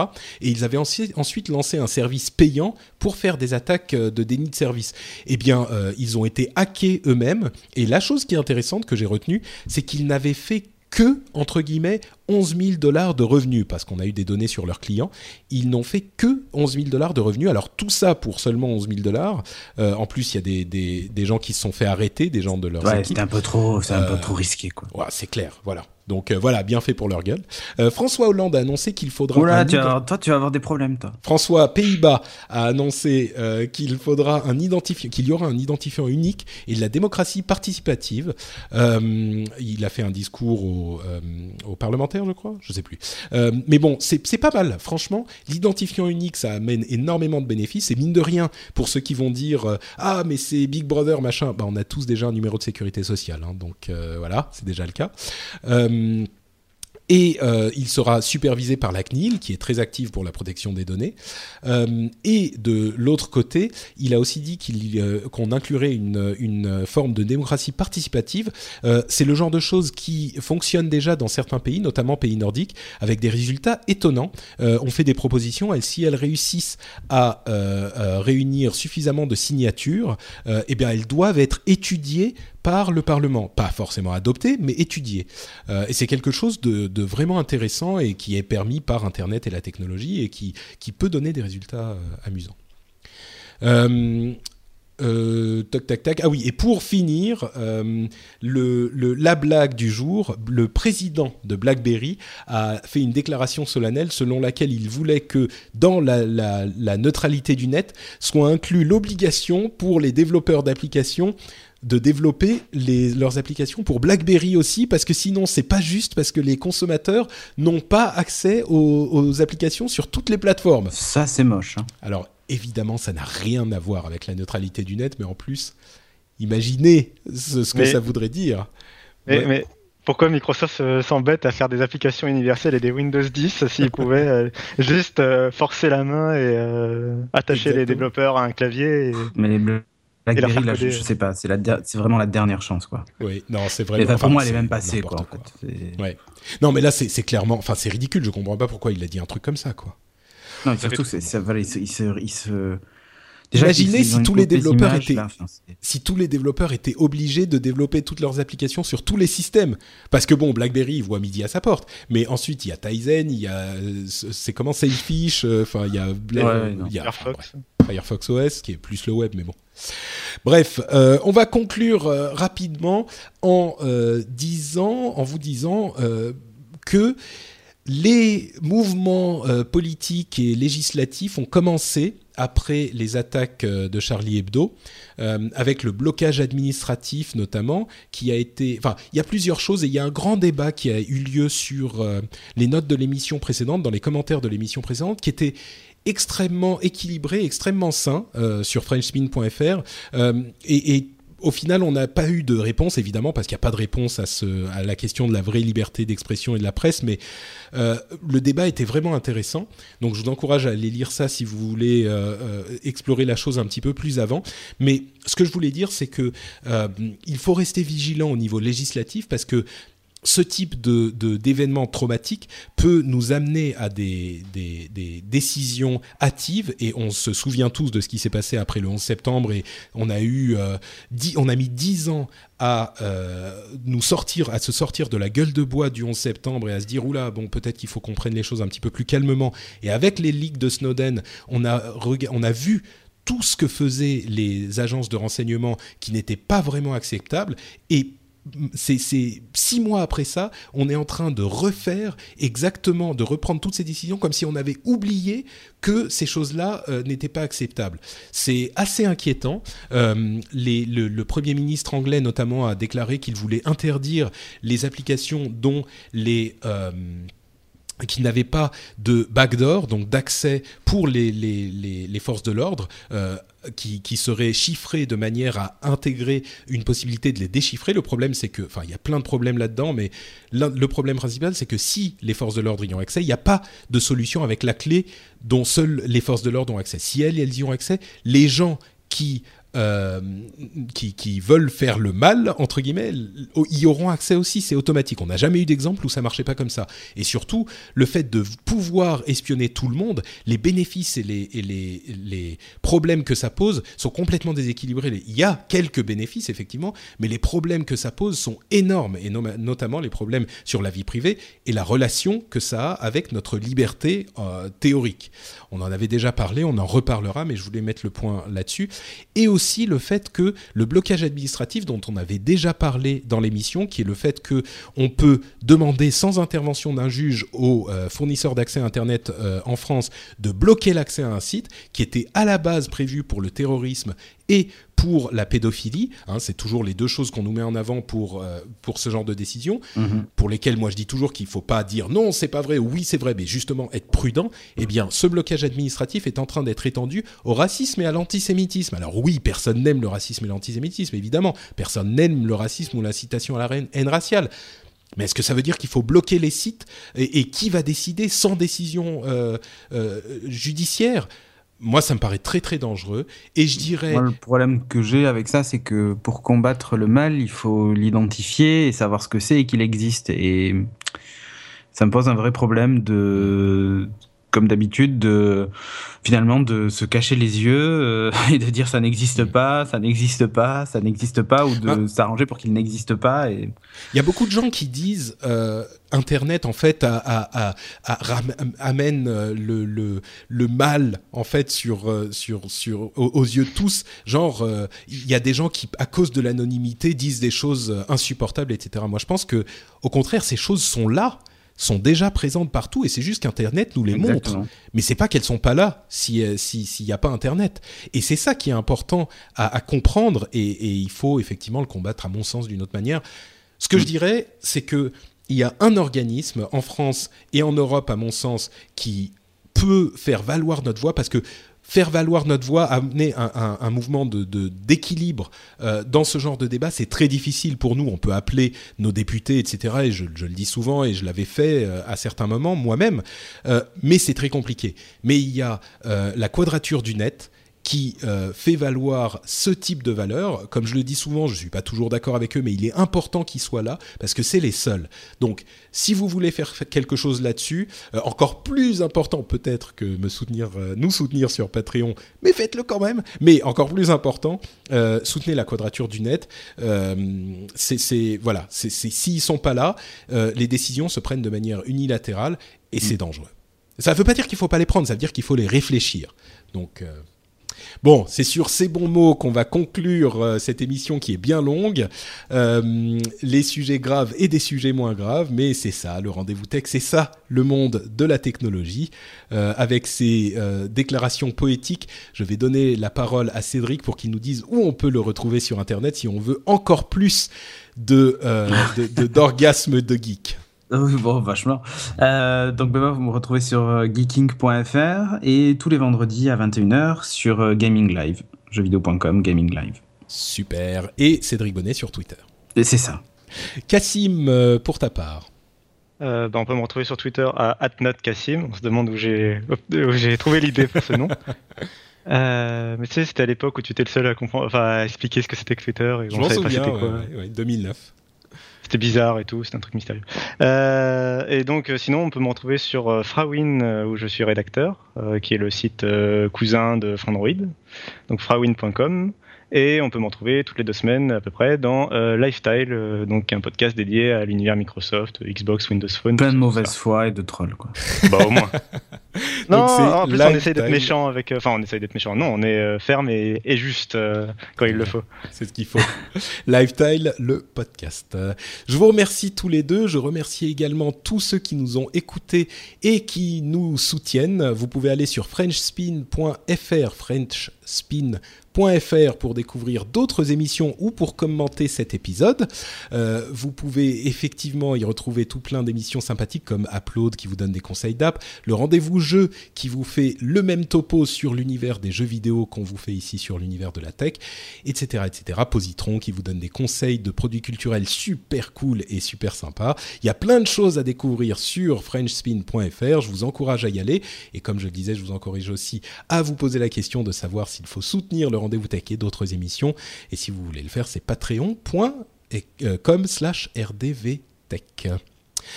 Je vous remercie tous de nous avoir écoutés. N'oubliez pas le petit message euh, de Karim en fin d'émission. Et on se retrouve évidemment dans deux semaines pour un nouveau rendez-vous tech. Plein de bisous à tous. Ciao, ciao. Ciao. Ciao.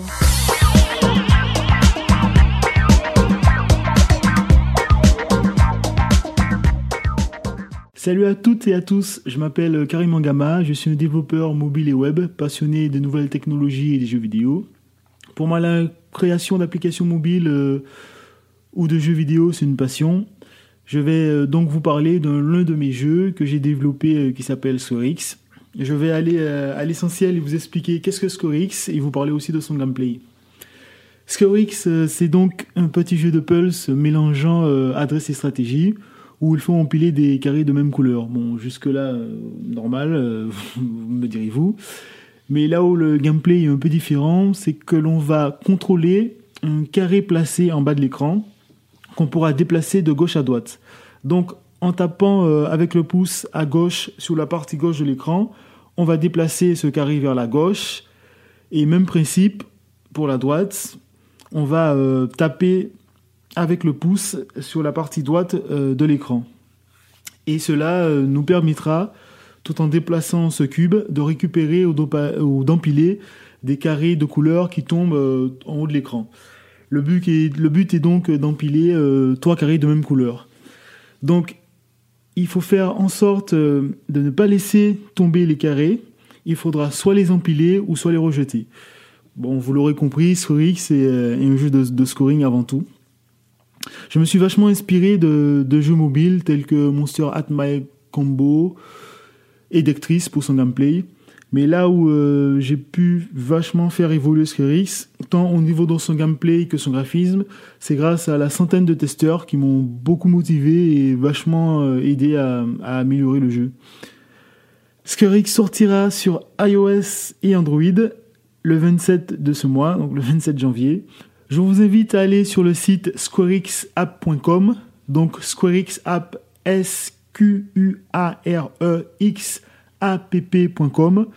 Si vous voulez voir quelques screenshots du jeu ou la vidéo, il y a aussi un podcast que j'ai réalisé qui est disponible sur iTunes où je me mets en scène en essayant de dépasser mon score dans chaque vidéo et aussi euh, de faire toutes les réalisations du jeu.